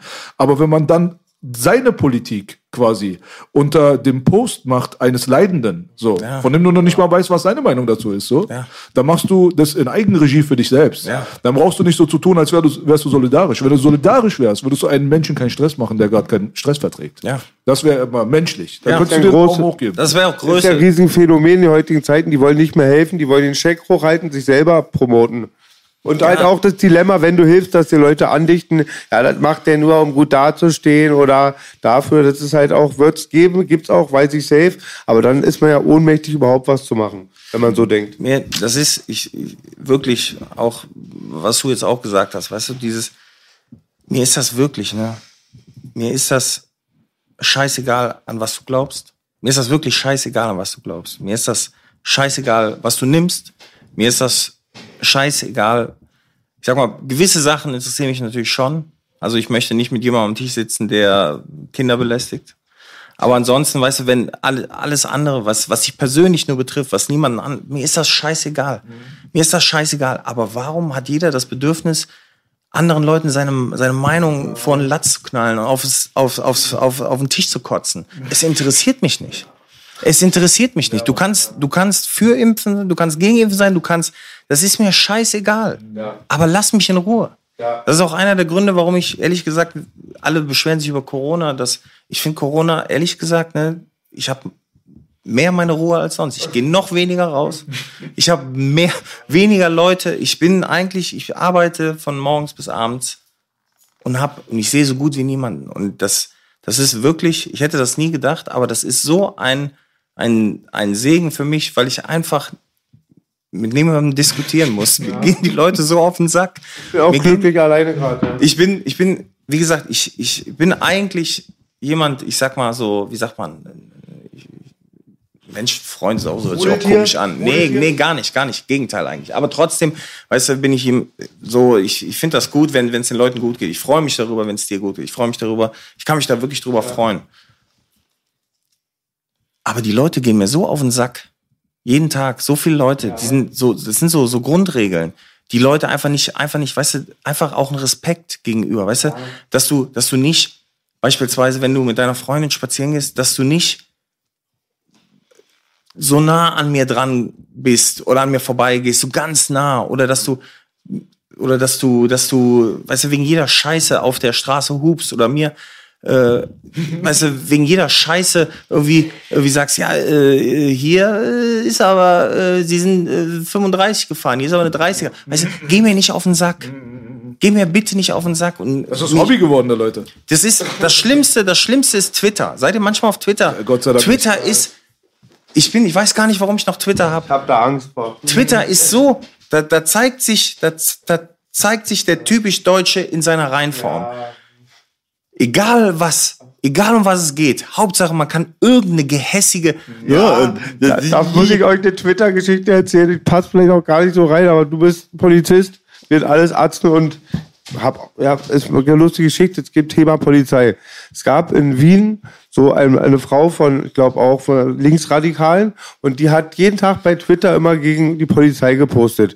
Ich freue mich schon aufzuwachen und alles ist vorbei und ähm, die ganzen Sprüche. Und dann waren die bei einer Demo, dann waren diesen Türken-Kurden-Konflikt, haben sich andere Protestanten angeschlossen und ähm, dann ist es hochgekocht, dann sind die in dieses Clubhaus reingerannt, geflüchtet. Dann hast du die Tweets gesehen, wo ist die Polizei? Seit zehn Minuten kommt keiner. Und dann hast du wirklich, das, es ging Jahr über Jahre, hat sie dann der Polizei das Schlimmste gewünscht und dann brauchte sie die. Ja, das ist, Gratulation für Sie. Da gibt es ganz viele von. Ja, voll lustig. ja, auch hier in Berlin, auch hier in Berlin, da gibt es ganz, ganz viele. Hier auch von hier, von eurer Lieblingszeitung, der Taz.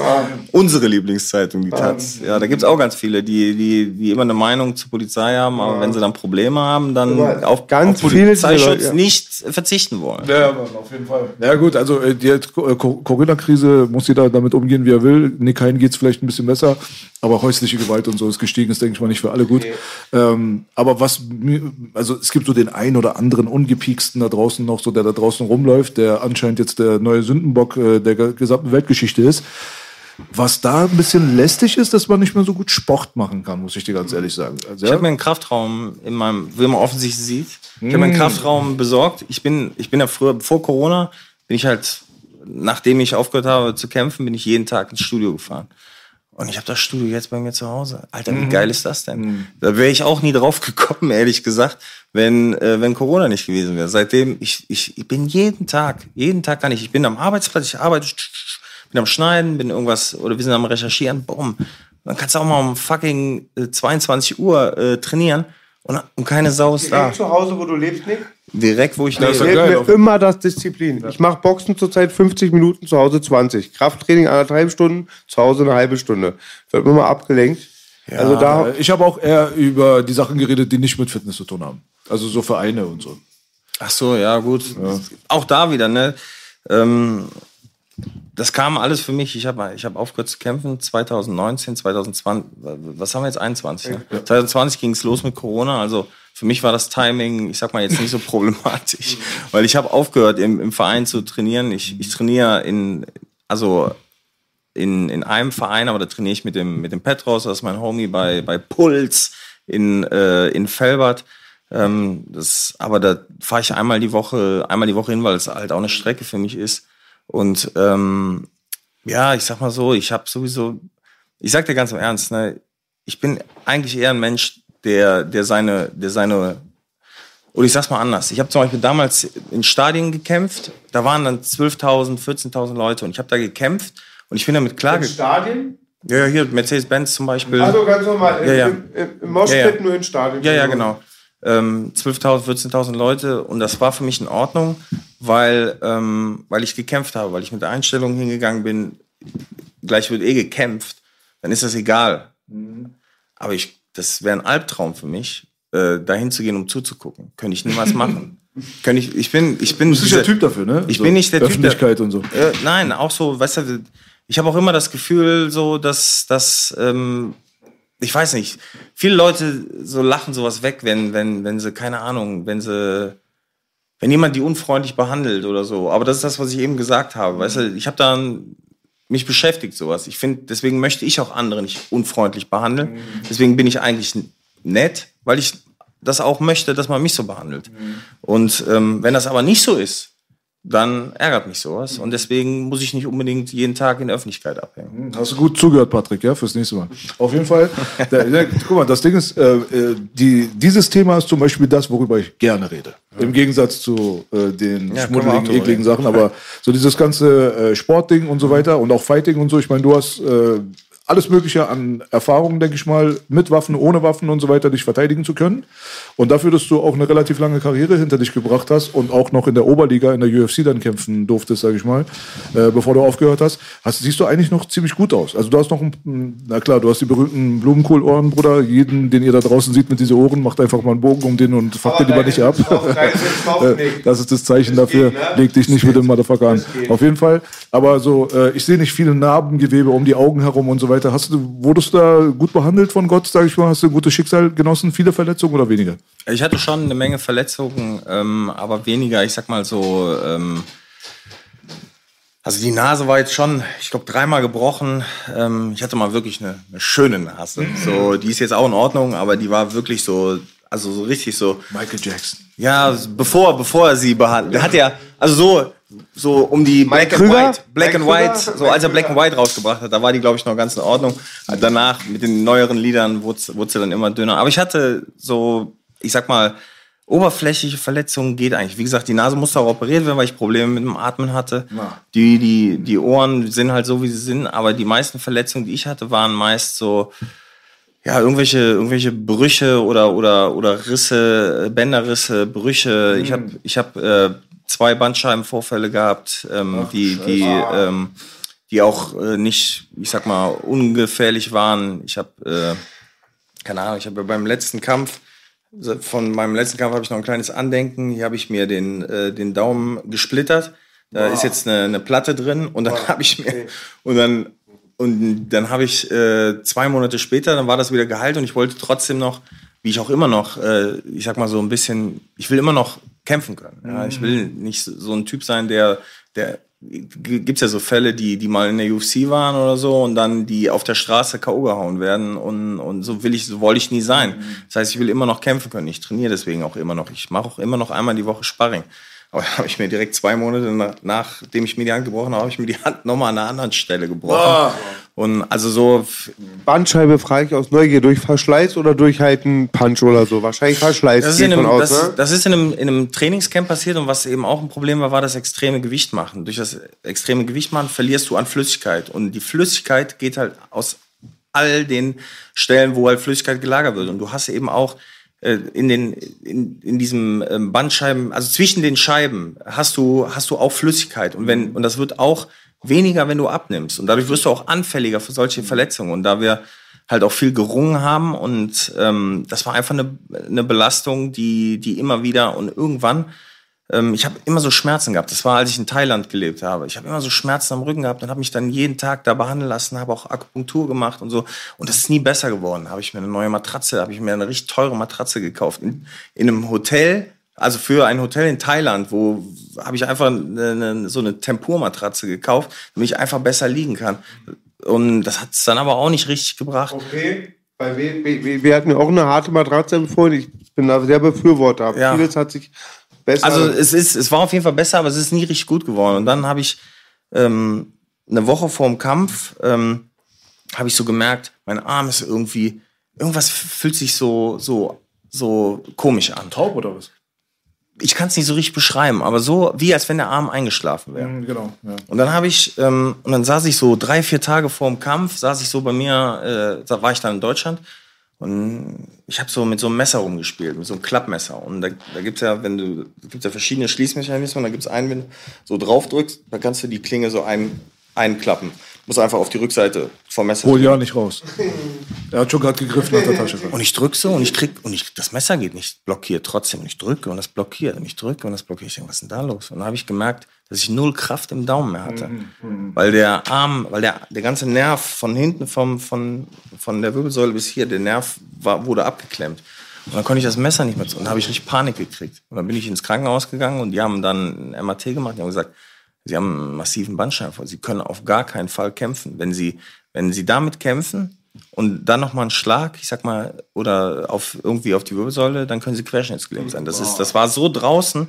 Das war also war schon kritisch. Die wollten mich sogar da habe ich dann aber dann mich dagegen entschieden. Die wollten das halt auch ähm, fixieren. Also dass du, dann kannst du aber auch mit Sport aufhören. Dann, Ach so, das ist so ein Fusen dann, wa? Ja, ja, genau. Also, dann bist du ja zu, zusammengeklebt. Starr so. Dann bleibst du ja? halt so. Dann bist du Dan Henderson. Genau. Du kannst deinen Kopf nicht mehr drehen. Genau. Ja, aber da, da habe ich mich halt dagegen entschieden und habe dann, ähm, hab dann halt eine Menge Physiotherapie, wirklich eine Menge Physiotherapie, wie, ein, wie ein Gestörter. Und, ähm, Und das hat geholfen, ne? das Physiotherapie ist das, die Leute unterschätzen. Physiotherapie hört sich immer an, so alte, alte Leute auf dem Medizinball rumrutschen, aber richtige Physiotherapie ist, ist wie Krafttraining, ist richtig Arbeit.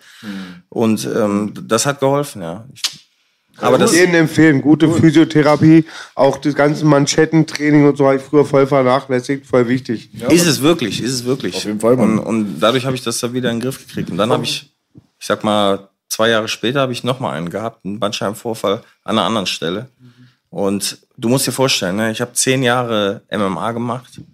Das waren aber schon, da war ich schon in meinem Herbst. Ne, davor habe ich schon 20 Jahre Judo gemacht. Wollte ich gerade sagen. gerade auch meine Frage, von wo du kommst, von welchem Sport. Ich habe 20 Jahre Judo gemacht und was, was eigentlich die wenigsten wissen, ich habe ich, hab, ich war auf einem richtig hohen Niveau. Ich war in der Nationalmannschaft und habe davon zehn Jahre in der Nationalmannschaft. Ich war auch prospektiver Olympiakader und habe, äh, äh, ich hatte Pech, ich hatte Deutschlands besten Judoka aller Zeiten äh, in meiner, also ich sag, das ist der beste aller Zeiten. Das war der, der äh, Ole Bischof, Olympiasieger und Vize-Olympiasieger in meiner Gewichtsklasse.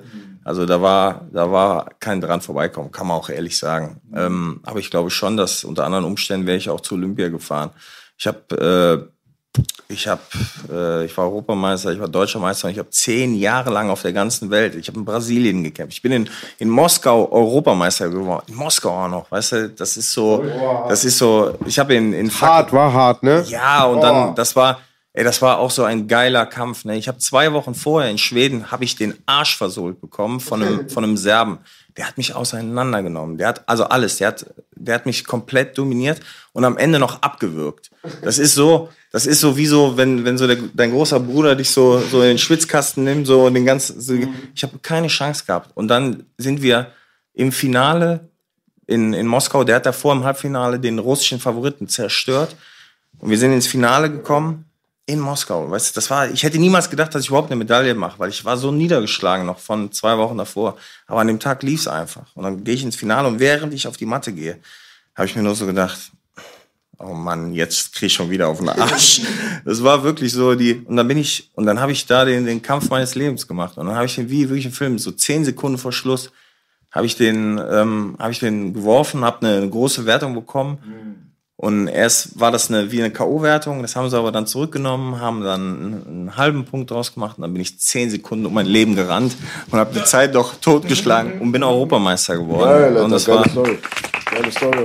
Und das sind so, das sind so Geschichten, so, die sind einfach untergegangen, weil ich halt danach was gemacht habe, was viel medienträchtiger ist, weil das MMA hat einfach viel mehr Leute interessiert. Aber die, ich sag mal, die goldenen Jahre meine, meines Sports waren eigentlich, waren eigentlich zur, zur Judo-Zeit und ich sag mal vielleicht noch am Anfang der MMA-Zeit. Aber ich, ich sag mal, ich bin in die UFC gekommen, da war ich schon 30. Und ich will da noch hin am Anfang bei den Rappern, frage ich dann auch immer, was war das allererste Lied in der Kinderzeiten und wie ist deine Geschichte da von den Eltern gefördert worden? Wann mit Sport angefangen? Warst du auch so ein äh, Schulklopper oder gar, nur Sport? Gar, Erzähl mal die Sportdiskografie. Eigentlich, eigentlich, eigentlich war ich, war ich eher, ich war so das trifft auf viele äh, Kampfsportler zu. Ich war eigentlich ein eher, ich will nicht sagen schmächtiges Kind, aber ich war jetzt auch kein, also Schulklopper schon mal gar nicht. Ich, ähm, vom Typ her bin ich auch, ich sag mal, so auch wie jetzt. Ich war eigentlich eher so, muss nicht unbedingt vor die Tür gehen, mhm. muss nicht unbedingt die ganze Zeit, wenn viele Leute, das war eher ein zurückhaltendes Kind in dem Bereich. Mhm. Aber und athletisch schon? Ich war, ich war, ich war fit. Weil du warst sehr muskulös. Also mir kam es so vor, als wenn du für deine Gewichtsklasse Ey. zu muskulös warst, ein bisschen zu klein dadurch. Ich bin, ich bin, ich, ich glaube, es, es gab ja damals in der DDR gab es ja so diese, bevor du in Sport gegangen bist, hat man eine, eine Analyse gemacht, was dein Körper hergibt, wofür der gemacht ist. Ob du eher ein, ein Kardioathlet bist oder ein Kraft. Ich wäre der geborene Bodybuilder gewesen, mhm. weil ich einfach, ich, ich bin, ich habe ähm, ich habe das früher auch zu meiner Freundin gesagt, gesagt, wir haben uns kennengelernt, da habe ich kein Krafttraining gemacht. Ich habe fürs Training, ähm, ich habe trainiert, ähm, MMA, ich war trotzdem immer durchtrainiert, aber ich habe nie Krafttraining gemacht, mhm. weil das tödlich war, weil ich gemerkt habe, dieses Abnehmen auf 70 Kilo hat, ich habe mich fast umgebracht. Mhm. Das kann man, weißt du, viele sehen diese Videos zum Beispiel von, von Khabib oder von der, wie, wie heißt die? Cyborg. Cyborg, Chris Cyborg, wie die am Heulen ist. Weißt du, die meinen, das sind die einzigen zwei, die sowas durchgemacht haben. Ja. Alter, ich bin fast, ich war hier in Berlin, ich habe äh, gekämpft 2015. Ich bin auf dem Weg vom Hotel zum äh, zur Waage fast ohnmächtig geworden. Ich bin ich bin aufgestanden. Da war der Trainer von Dennis Siever hinter mir und das war für mich fast nicht zu schaffen, von der Lobby zum Bus auf der anderen Seite vom Hotel zu gehen. Dieser Weg, 50 Meter. Ich habe wirklich überlegt, wie schaffe ich das Wegen jetzt? Der Diät. Du, das ist keine, das, Diät ist das falsche Wort. Du entwässerst so hart. Die Diät ist das eine. Die Diät macht, äh, ich sag mal, die meiste Arbeit. Das ist, du hungerst zwei Monate extrem. Du hungerst. Du bist, das, Leute sagen, ja, ich weiß, was Hunger ist. Nein, du weißt nicht, was Hunger ist. Du weißt nicht, was Hunger ist. Du weißt nicht, wie es ist, zwei Monate jeden Abend hungrig ins Bett zu gehen. Jeden. Es gibt nicht einen Tag, wo du weh, du hast jeden Tag Hunger. Jeden Tag. So, und dann, das ist das eine, aber das eigentlich harte ist dieser Wassercut. Dieser Wassercut, das können sich, du kommst, ich bin, für mich war das, war das in Ordnung, wenn ich eine Woche vor dem Kampf noch 10 Kilo zu viel gewogen habe. Das war für mich noch in Ordnung, weil ich wusste, ich verliere diese 10 Kilo in dieser Woche über Wasser. Und gerade jemand, der muskulös ist, ich sag mal wie ich, der speichert eine Menge Wasser. Und dann habe ich, das, das geht über mehrere äh, Tricks. Du, du trinkst sehr viel Wasser und dadurch äh, bildest du ein Hormon, dass du wieder äh, pinkeln musst und scheidest das halt auch wieder aus. Der Körper gleicht das aus. Und dann am, am letzten Tag trink, trinkst du aber gar nichts mehr. Aber dein Körper produziert immer noch. Und du pinkelst und pinkelst und pinkelst. Im Endeffekt äh, so ähnlich wie Diuretika wirken. Du, ja. du, das ganze Zellwasser geht raus. Das Problem ist aber, das ist alles mineralhaltiges Wasser, das deine Muskeln brauchen. Und dann kommt das Schlimmste, das ist dann dieser Wassercut. Das machst du eine Stunde oder zwei Stunden, bevor du auf die Waage gehst. Dann gehst du in die Sauna oder in diese heiße, in diese heiße Wanne. Wow. Ich das alles kenne, Nick? Durch Urinkontrollen. Ja. ja, im Endeffekt, im Endeffekt sehr wirkungsvoll. von meinen Freunden, die ja. Bodybuilder waren, wo ich oft mittrainiert habe, aber nie das Disziplin hatte für diesen Lebensweg Low Carbo, No Carbo. Das ist, das, das, das ist schon, ich sag mal, ähnlich, aber das, das, die Dimension ist einfach eine ganz, es ist wirklich nicht gesund, brauchen wir nicht drüber reden. Ja, aber es hat halt. stehen dann da und ihr müsst auch noch kämpfen, ist das Verrückte. Und du hast ja dann wieder 24 Stunden Zeit, um das reinzubekommen. Aber dieses Gefühl, noch schlimmer als Hunger ist Durst. Mhm. Dieses Gefühl, wenn du, wenn du, du, du äh, trinkst, ich sag mal, schon ab dem Vortag, keine Ahnung, 15 Uhr nichts mehr, dann dein Mund, wenn ich darüber rede, wird mein Mund trocken. Mein Körper reagiert darauf, wenn ich darauf nur darüber spreche. Und dann gehst du noch mal in eine heiße Wanne und das ist heiße Wanne denken Leute immer, ja, heiße Wanne, warm baden mag ich. Nein, nein, du weißt nicht, was eine heiße Wanne ist. Eine heiße Wanne ist kochend heißes Wasser. Du gehst rein und, und du und du, du sitzt drin und sofort reagiert dein Körper unter Schock. Bam! Du, die Poren gehen sofort auf und du schwitzt. Du hast dir vorher noch eine, eine Salbe drauf gemacht. Das äh, Sweet Sweat zum Beispiel war so eine, das war so ein amerikanisches Produkt, das automatisch die Poren geöffnet hat. Und dann sitzt du da drin, hast diese Salbe, die deinen Körper, du hast schon das Gefühl, du erstickst. Dann sitzt du in dieser Wanne und denkst so, ich kann nicht mehr. Ich kann nicht mehr. Und du fragst, wie lange noch? Und dann noch neun Minuten.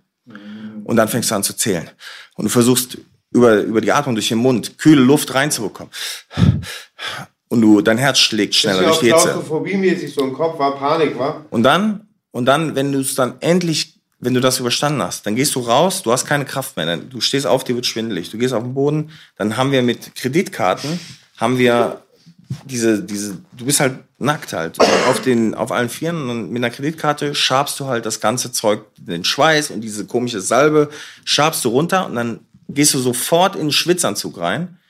So ein, so ein Plastikanzug, da dann nochmal eine fette Skijacke, Skihose, Mütze, Handschuhe und legst dich dann nochmal 10 oder 20 Minuten unter so eine Bettdecke und schwitzt weiter und schwitzt weiter und schwitzt weiter. Und das ist auch unangenehm. Und wenn du dann fertig bist, stehst du auf und das ganze Wasser schießt unten durch das Hosenbein raus.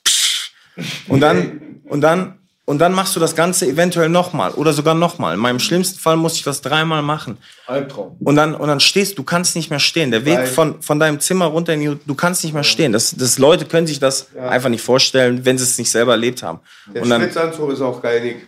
Den hatte ich auch, dachten sie alle, bin auf SM umgestiegen, wenn ich durch den Park gelaufen bin. Ja, das sind so, sieht so aus, das sind so, aber wahnsinnig. So, so, so, so, La, das ist halt so eng, so Latex oder Plastik. Mhm. Es ist halt so ein Material.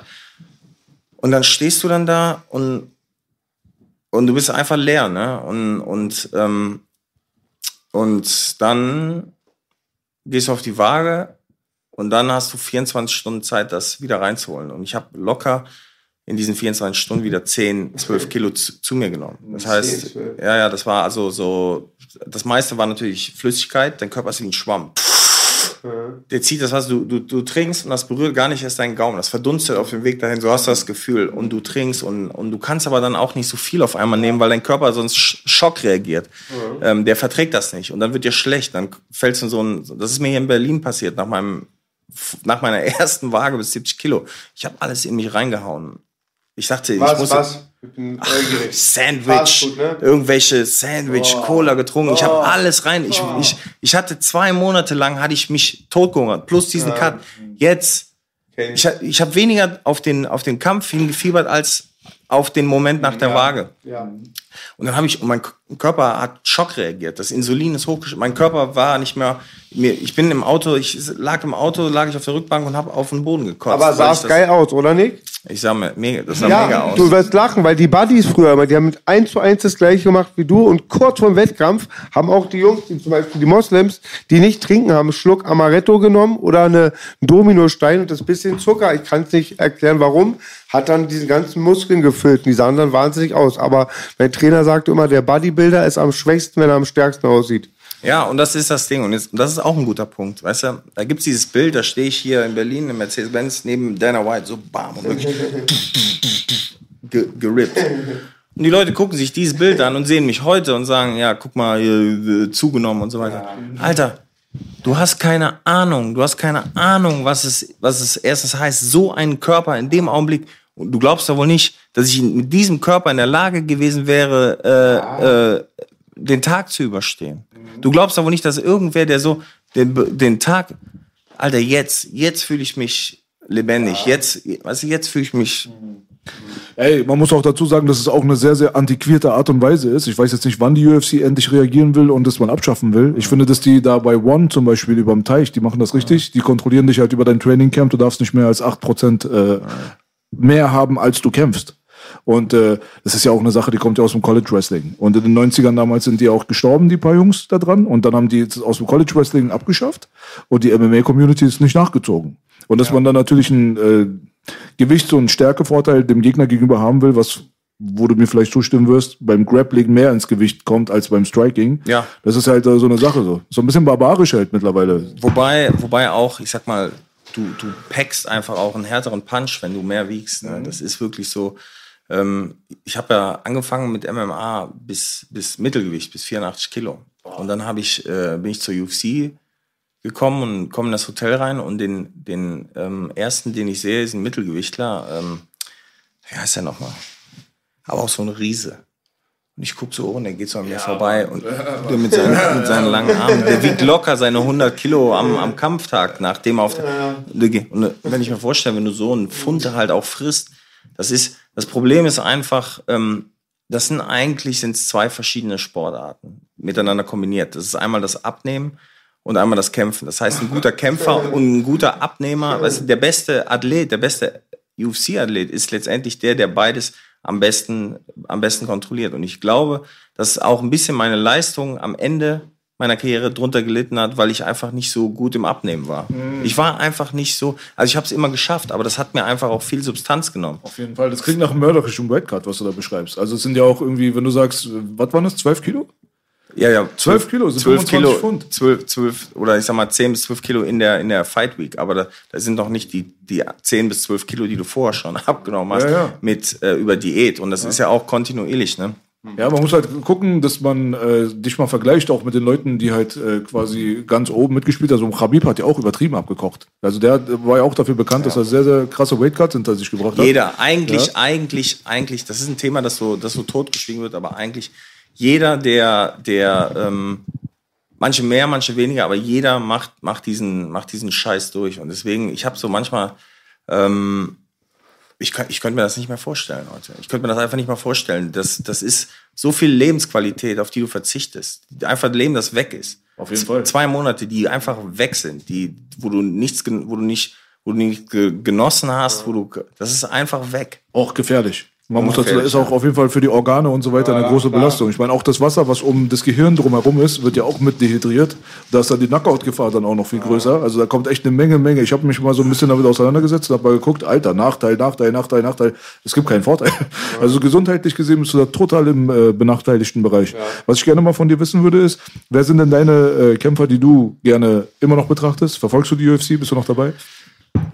Also auf der einen Seite sage ich immer so, ich habe eigentlich so nichts mehr so, ich, ich, ich bin nicht mehr so hinterher, ich erwische mich aber trotzdem immer noch, dass ich dass ich mir angucke und äh,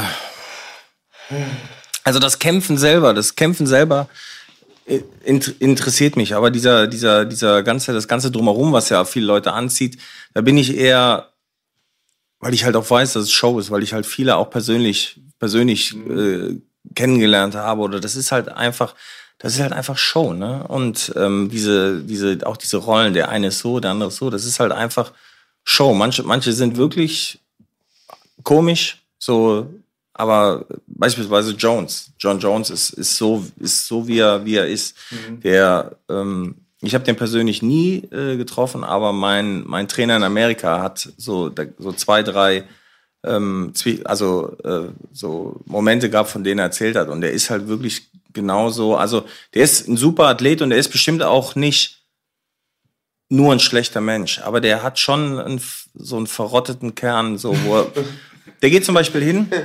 Das ist eine Geschichte und das, das ist so eine Geschichte, die mir, die mir in Erinnerung geblieben ist, weil ich mich natürlich dann auch gefragt hätte, was ich gemacht hätte in der Situation. Und die hat mir mein damaliger Trainer ähm, in Los Angeles erzählt. Der war im Aufzug ähm, mit im Fight Hotel. Und da war John Jones, war halt auch da mit seinem, mit seinem Trainer und so. Und da kommt ein Pärchen rein und ähm, Mann und Frau und dann, dann sagt der Jones zu, zu der Frau, so wollte einen Witz machen, so na Lust äh, ein, ein, ein ein, ein Kind, ein, ein, Camp, ein Fighter-Kid zu bekommen. vor, dem, vor dem Mann, der natürlich keine Chance gegen John Jones hätte in der Situation. Ich sag mal, ihr, ihr lacht oder wir, wir lachen. Ja, mit besser geht alles. Aber stell dir mal, ja, aber, aber stell dir das mal vor, was für ein, was für ein Arschloch. Richtig geil. Was für ein Hund. Oder, oder ähm, mein, mein, ich habe in, in, in Los Angeles ja trainiert und der, der Sohn des neuen Besitzers der UFC, der war auch, äh, der hat auch in dem Verein Kickboxen gemacht. Nicht MMA, aber Kickboxen. Ähm, und der, der Besitzer, der neue Besitzer der UFC war auch Manager von John Jones zum Beginn zumindest seiner Karriere. Und dadurch hat er, weil sein Sohn halt auch John Jones geil fand, hat er John Jones dann einfach mal zu Dynamics äh, MMA nach Los Angeles dann rüberfliegen lassen für so zwei, drei Stunden. Und dann kommt John Jones, kommt dann da so rein und äh, sieht dann äh, den Mikey Gomez, das war so mein BJJ-Trainer für eine, für eine Weile, sieht ihn so und sieht, wie der trainiert und sagt so zu dem, also dich könnte ich auf jeden Fall, bei dir könnte ich auch einen Takedown so rund durchziehen. Dich würde ich auf jeden Fall auch zu Boden kriegen. Also, warum sagt er das? Mhm. Das hat er doch mit Cormier auch gemacht. Da kam doch ja, Beef her. Aber das ist, aber die haben gegeneinander gekämpft. Da mhm. gab es einen Grund. Das ja. ist so, das ist so, als als wenn ich sag mal, ich irgendwie jemanden sehe und sagst so, Alter, dich will ich im Arm drücken, ja, aber auch schlagen. Ja, ja, was, was, was, was, weißt du? Und das sind so. Ist oft so das beste Talent oder die schönsten Fähigkeiten nützen nicht, wenn man scheiß Charakter hat. Dann bleibt halt ein Arschloch mit Talent. Ja, oder, oder es zeigt halt. das stimmt. Ich habe deinen Kettenreim übertragen. Da, da kennt man ein paar. Ja, ja, und, und, es, und deswegen, aber so, also ich fand schon, ich fand Athleten, die ich, die, die ich immer mega geil fand, wo ich so mich ein bisschen auch als Fan gesehen habe, war zum Beispiel Sakuraba. Der, äh, das war jetzt so die Pride-Ära, ähm, mhm. weil der, der war einfach unglaublich. Der hat unglaubliche Kämpfe gehabt. Der hat nicht immer gewonnen, aber der hat trotzdem gegen jeden gekämpft. Ja, der hat mega einen, einen Marsch, äh, einen Marsch, einen Marsch. Mhm. Was war die? Ich bin da nicht so in der Marke. Katsushi, Katsushi wie, wie, was war die Pride-Ära? Pride-Ära war eigentlich, Pride war zur damaligen Zeit viel größer als die UFC. Das war eine Organisation aus Japan, wo die Regeln ja. auch noch ein bisschen härter waren. Okay. Du konntest Stomp-Kicks machen, du konntest am Boden jemanden gegen den Kopf treten, das war richtig hart. Ach. Und da gab es eigentlich... Aber man muss sagen, ohne Ellbogen. Oh, ja, ja Ach, stimmt. Ellbogen gab es nicht. Es war sehr viel unblutiger. Ja. Pff, weiß ich, weiß ich nicht. Da waren ein paar Kämpfe. Ich ja. habe zum Beispiel... Das Sakuraba beispielsweise hat dann gegen Ricardo Arona gekämpft mhm. und ich war...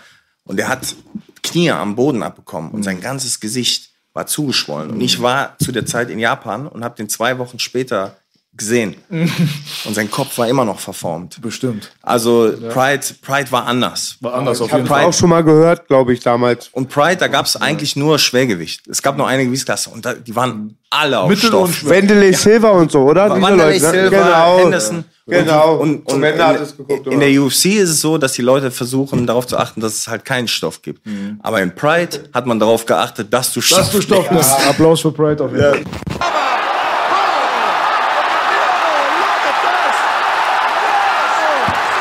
Einmal habe ich, hab ich Fedor äh, getroffen, leider bei einem oh. Kampf, wo ich verloren habe. Schade. Ähm, das war auch schade, weil ähm, den, was heißt verloren, den Kampf, das war ein No Contest.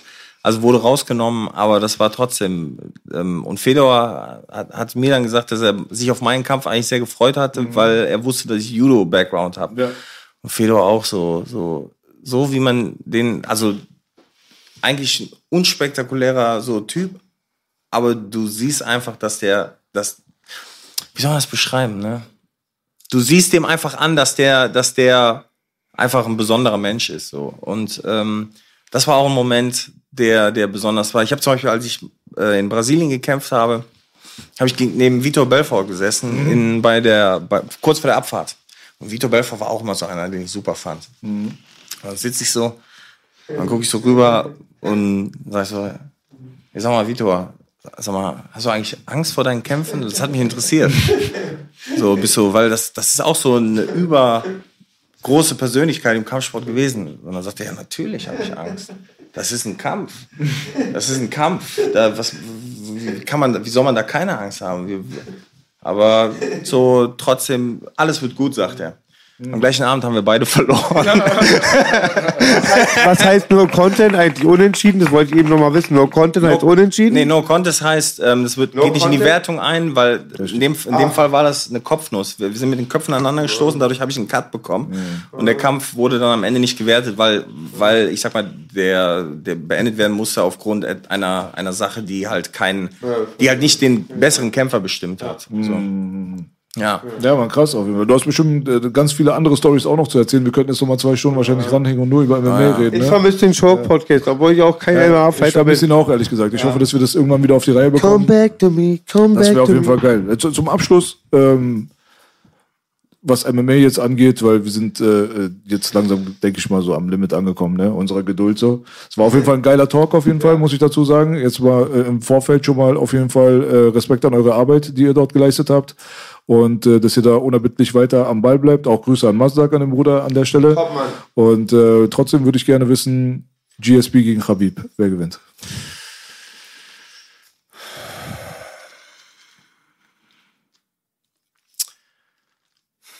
Das ist eine gute Frage.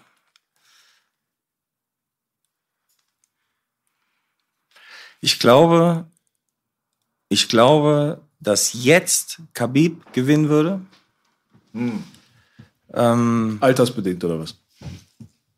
weil er, der ist natürlich auch wahnsinnig gut. Ich glaube, vor, vor, ich sag mal noch vier Jahren, drei, vier Jahren, wäre ich mir nicht sicher gewesen. Das Ding ist, die sind beide so gut in ihren Bereichen. Also beides natürlich im, im Wrestling. In dem Fall wär, würde ich Khabib den leichten Vorteil geben, aber, aber ähm, GSP ist so, ist so ein Athlet durch und durch. Und das darfst du einfach nicht unterschätzen. Das darfst du einfach nicht unterschätzen, dass jemand, der, der so, der so gut und auf so einem Niveau über so viel, über so Jahre auch vor allen Dingen mit dem Druck, mit dem mentalen Druck von einer Niederlage zurückzukommen und wieder über sich hinauszuwachsen.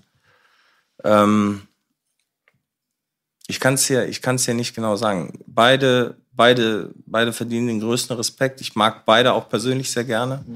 Ähm, ich glaube, das ist auch der einzige Kampf, der beide nochmal zurückholen würde, wenn.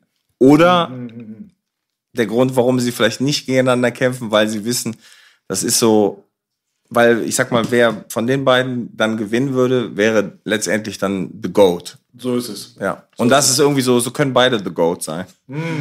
Ja, auch interessante These auf jeden Fall. Ja. Ich denke mal, der Kampf hätte stattgefunden. Aber jetzt ist es ein bisschen zu spät. Also wenn die jetzt nochmal zurückkommen würden, ich glaube, Khabib hält sich auch an das Wort, was er seiner Mama gegeben hat, dass er nicht mehr kämpft. Ich glaube, das ist bei denen halt ganz wichtig bei solchen Geschichten, aber ich hätte es sehr, sehr gerne gesehen. Ja, ich glaube, ich, ich, ich, ich glaube das auch und ich denke auch, dass wenn, das ist dasselbe wie mit damals Mayweather gegen Pacquiao, das war ein Kampf, der vier Jahre zu spät war. Ja, Mann. Und, und das war, ähm, die waren, es war trotzdem ein guter Kampf, aber jeder sagt heute noch, hm, ja, Mayweather hat gewonnen, aber hätte er auch vier Jahre früher so, so auf die Art und Weise gewonnen. Und das ist die Frage, das werden wir nie wissen. Und das ist das. Gleiche, das ist das Gleiche mit, mit GSP und, ähm, und Khabib. Ähm, wir werden nie wissen, wie es gewesen wäre, wenn, also jetzt, das ist zum Beispiel, ihr habt jetzt gesehen, habt ihr gesehen, wie, wie Vitor Belfort Evander Holyfield ka kaputt Leider, gemacht? Leider ja. Evander Holyfield, so ein Wahnsinnsathlet, aber du siehst, was das zunehmende Alter mit jemandem machen kann. Der ein Schatten seiner selbst. Ein Schatten, ganz traurig. Ich fand das so traurig, weil ich, der hat mir so leid getan, weil ich, ich fand Evander Holyfield immer Ja. Wahnsinn. Wie auch dieser Nacken, dieser Nacken, dieser Kopf. Und dann, und dann, und dann geht er so ganz, ganz schlimm. Ganz schlimm. Ganz schlimm, ganz, und dann hat er auch noch so ein ganz schlimmes Interview danach gegeben. Darf man gar nicht drüber reden. Erzähl mir, interessiert mich, ich hab's nicht verfolgt, was sagt er da? Ja, der hat gesagt, er hätte gespielt. Er hätte, wäre gar nicht so K.O. Und hat das so abgelacht und so, ja, ich habe gespielt, ich habe, I, I played, I played, I, I played. Und du weißt aber, der hat nicht geplayt. Und das ist diese Respektsperson. Das ist der, der das Ohr von Tyson abgebissen bekommen hat und ihn trotzdem Mit geschlagen Recht, hat. mit Recht. Ja, aber, aber ich Mit sag, Recht. ja, aber, aber trotzdem jemand, der, weißt du, der in solchen, in so einem, das ist einer der Titanenkämpfe. Einer der zehn äh, wichtigsten Boxkämpfe. Und so einer, so ein Mensch geht dann so. Und das ist das Gleiche. Weißt du, wenn GSP jetzt gegen Khabib kämpft und GSP als Schatten seiner selbst, und da kann ein Jahr, ein Jahr zu lange gekämpft, kann den Unterschied machen. Das ist auch der Grund, warum, warum ich aufgehört habe. Weil ich gemerkt habe, das war jetzt der Punkt. Ich hätte noch weiter kämpfen können. Ich hätte auch noch einen Kampf in, im Vertrag gehabt. Vielleicht hätte ich den Kampf gewonnen und hätte einen neuen Vertrag bekommen. Aber ich wusste, das ist jetzt der Kampf zu viel. Und das, das muss man sich eingestehen. Und deswegen wäre, wenn jetzt GSP gegen Khabib kämpft, egal wie es ausgeht, würden die Leute sagen, hm, vier Jahre früher vielleicht, aber jetzt, das, das zählt nicht. Kann ich, kann ich nachvollziehen auf jeden Fall. Geil auf jeden Fall. Also wir danken auf jeden Fall dafür, dass du gekommen bist, Nick. Liegt irgendwas noch auf deiner Seele? Irgendwelche Projekte in Zukunft? Irgendwas, was die Leute erwarten können? Ah. Außer die Einhorn-Gang natürlich. Ja, Einhorn-Gang, Gebäude, Baby! Ja. Ach, wir, wir, ich, ich sag mal so, wir, wir wollen, oder wir, wir wollen, wir werden jetzt auch in, in ich sag mal, die Filmbranche einsteigen. Das ist, äh, das kann man den Produktionen, glaube ich, auch so ein bisschen entnehmen. Man sieht schon, wo so die Ambitionen noch hingehen. Ähm, aber ansonsten, ähm, komme ich wieder, wenn es spruchreif ist. Geil. Okay, das reicht doch. Es ne? war so angenehm, wie ich es mir vorgestellt habe. Ja, hat Spaß Auch gemacht. weil ein bisschen Main-Thema war halt die Kids und da ist voll wichtig, dass Leute aus verschiedenen Sparten, aus verschiedenen Berufen auch mal connecten, weil ich denke, das ist ein Thema, das alle angeht und bei dem Thema gibt es keine Barrieren, sollte es keine Barrieren geben. Ja, ja und ähm, ich trainiere auch 50.000 Euro Gage, aber keiner traut sich gegen mich zu boxen. Obwohl ich hier der schlechteste Kampfsportler am Tisch bin. Dieser Rapper. Das war Nick Hein. Silas und Boogie. Hat Spaß Und mir war so egal, was der Wettermann sagt. Ihr wart Granate. Wir sind raus. Happy Weekend bei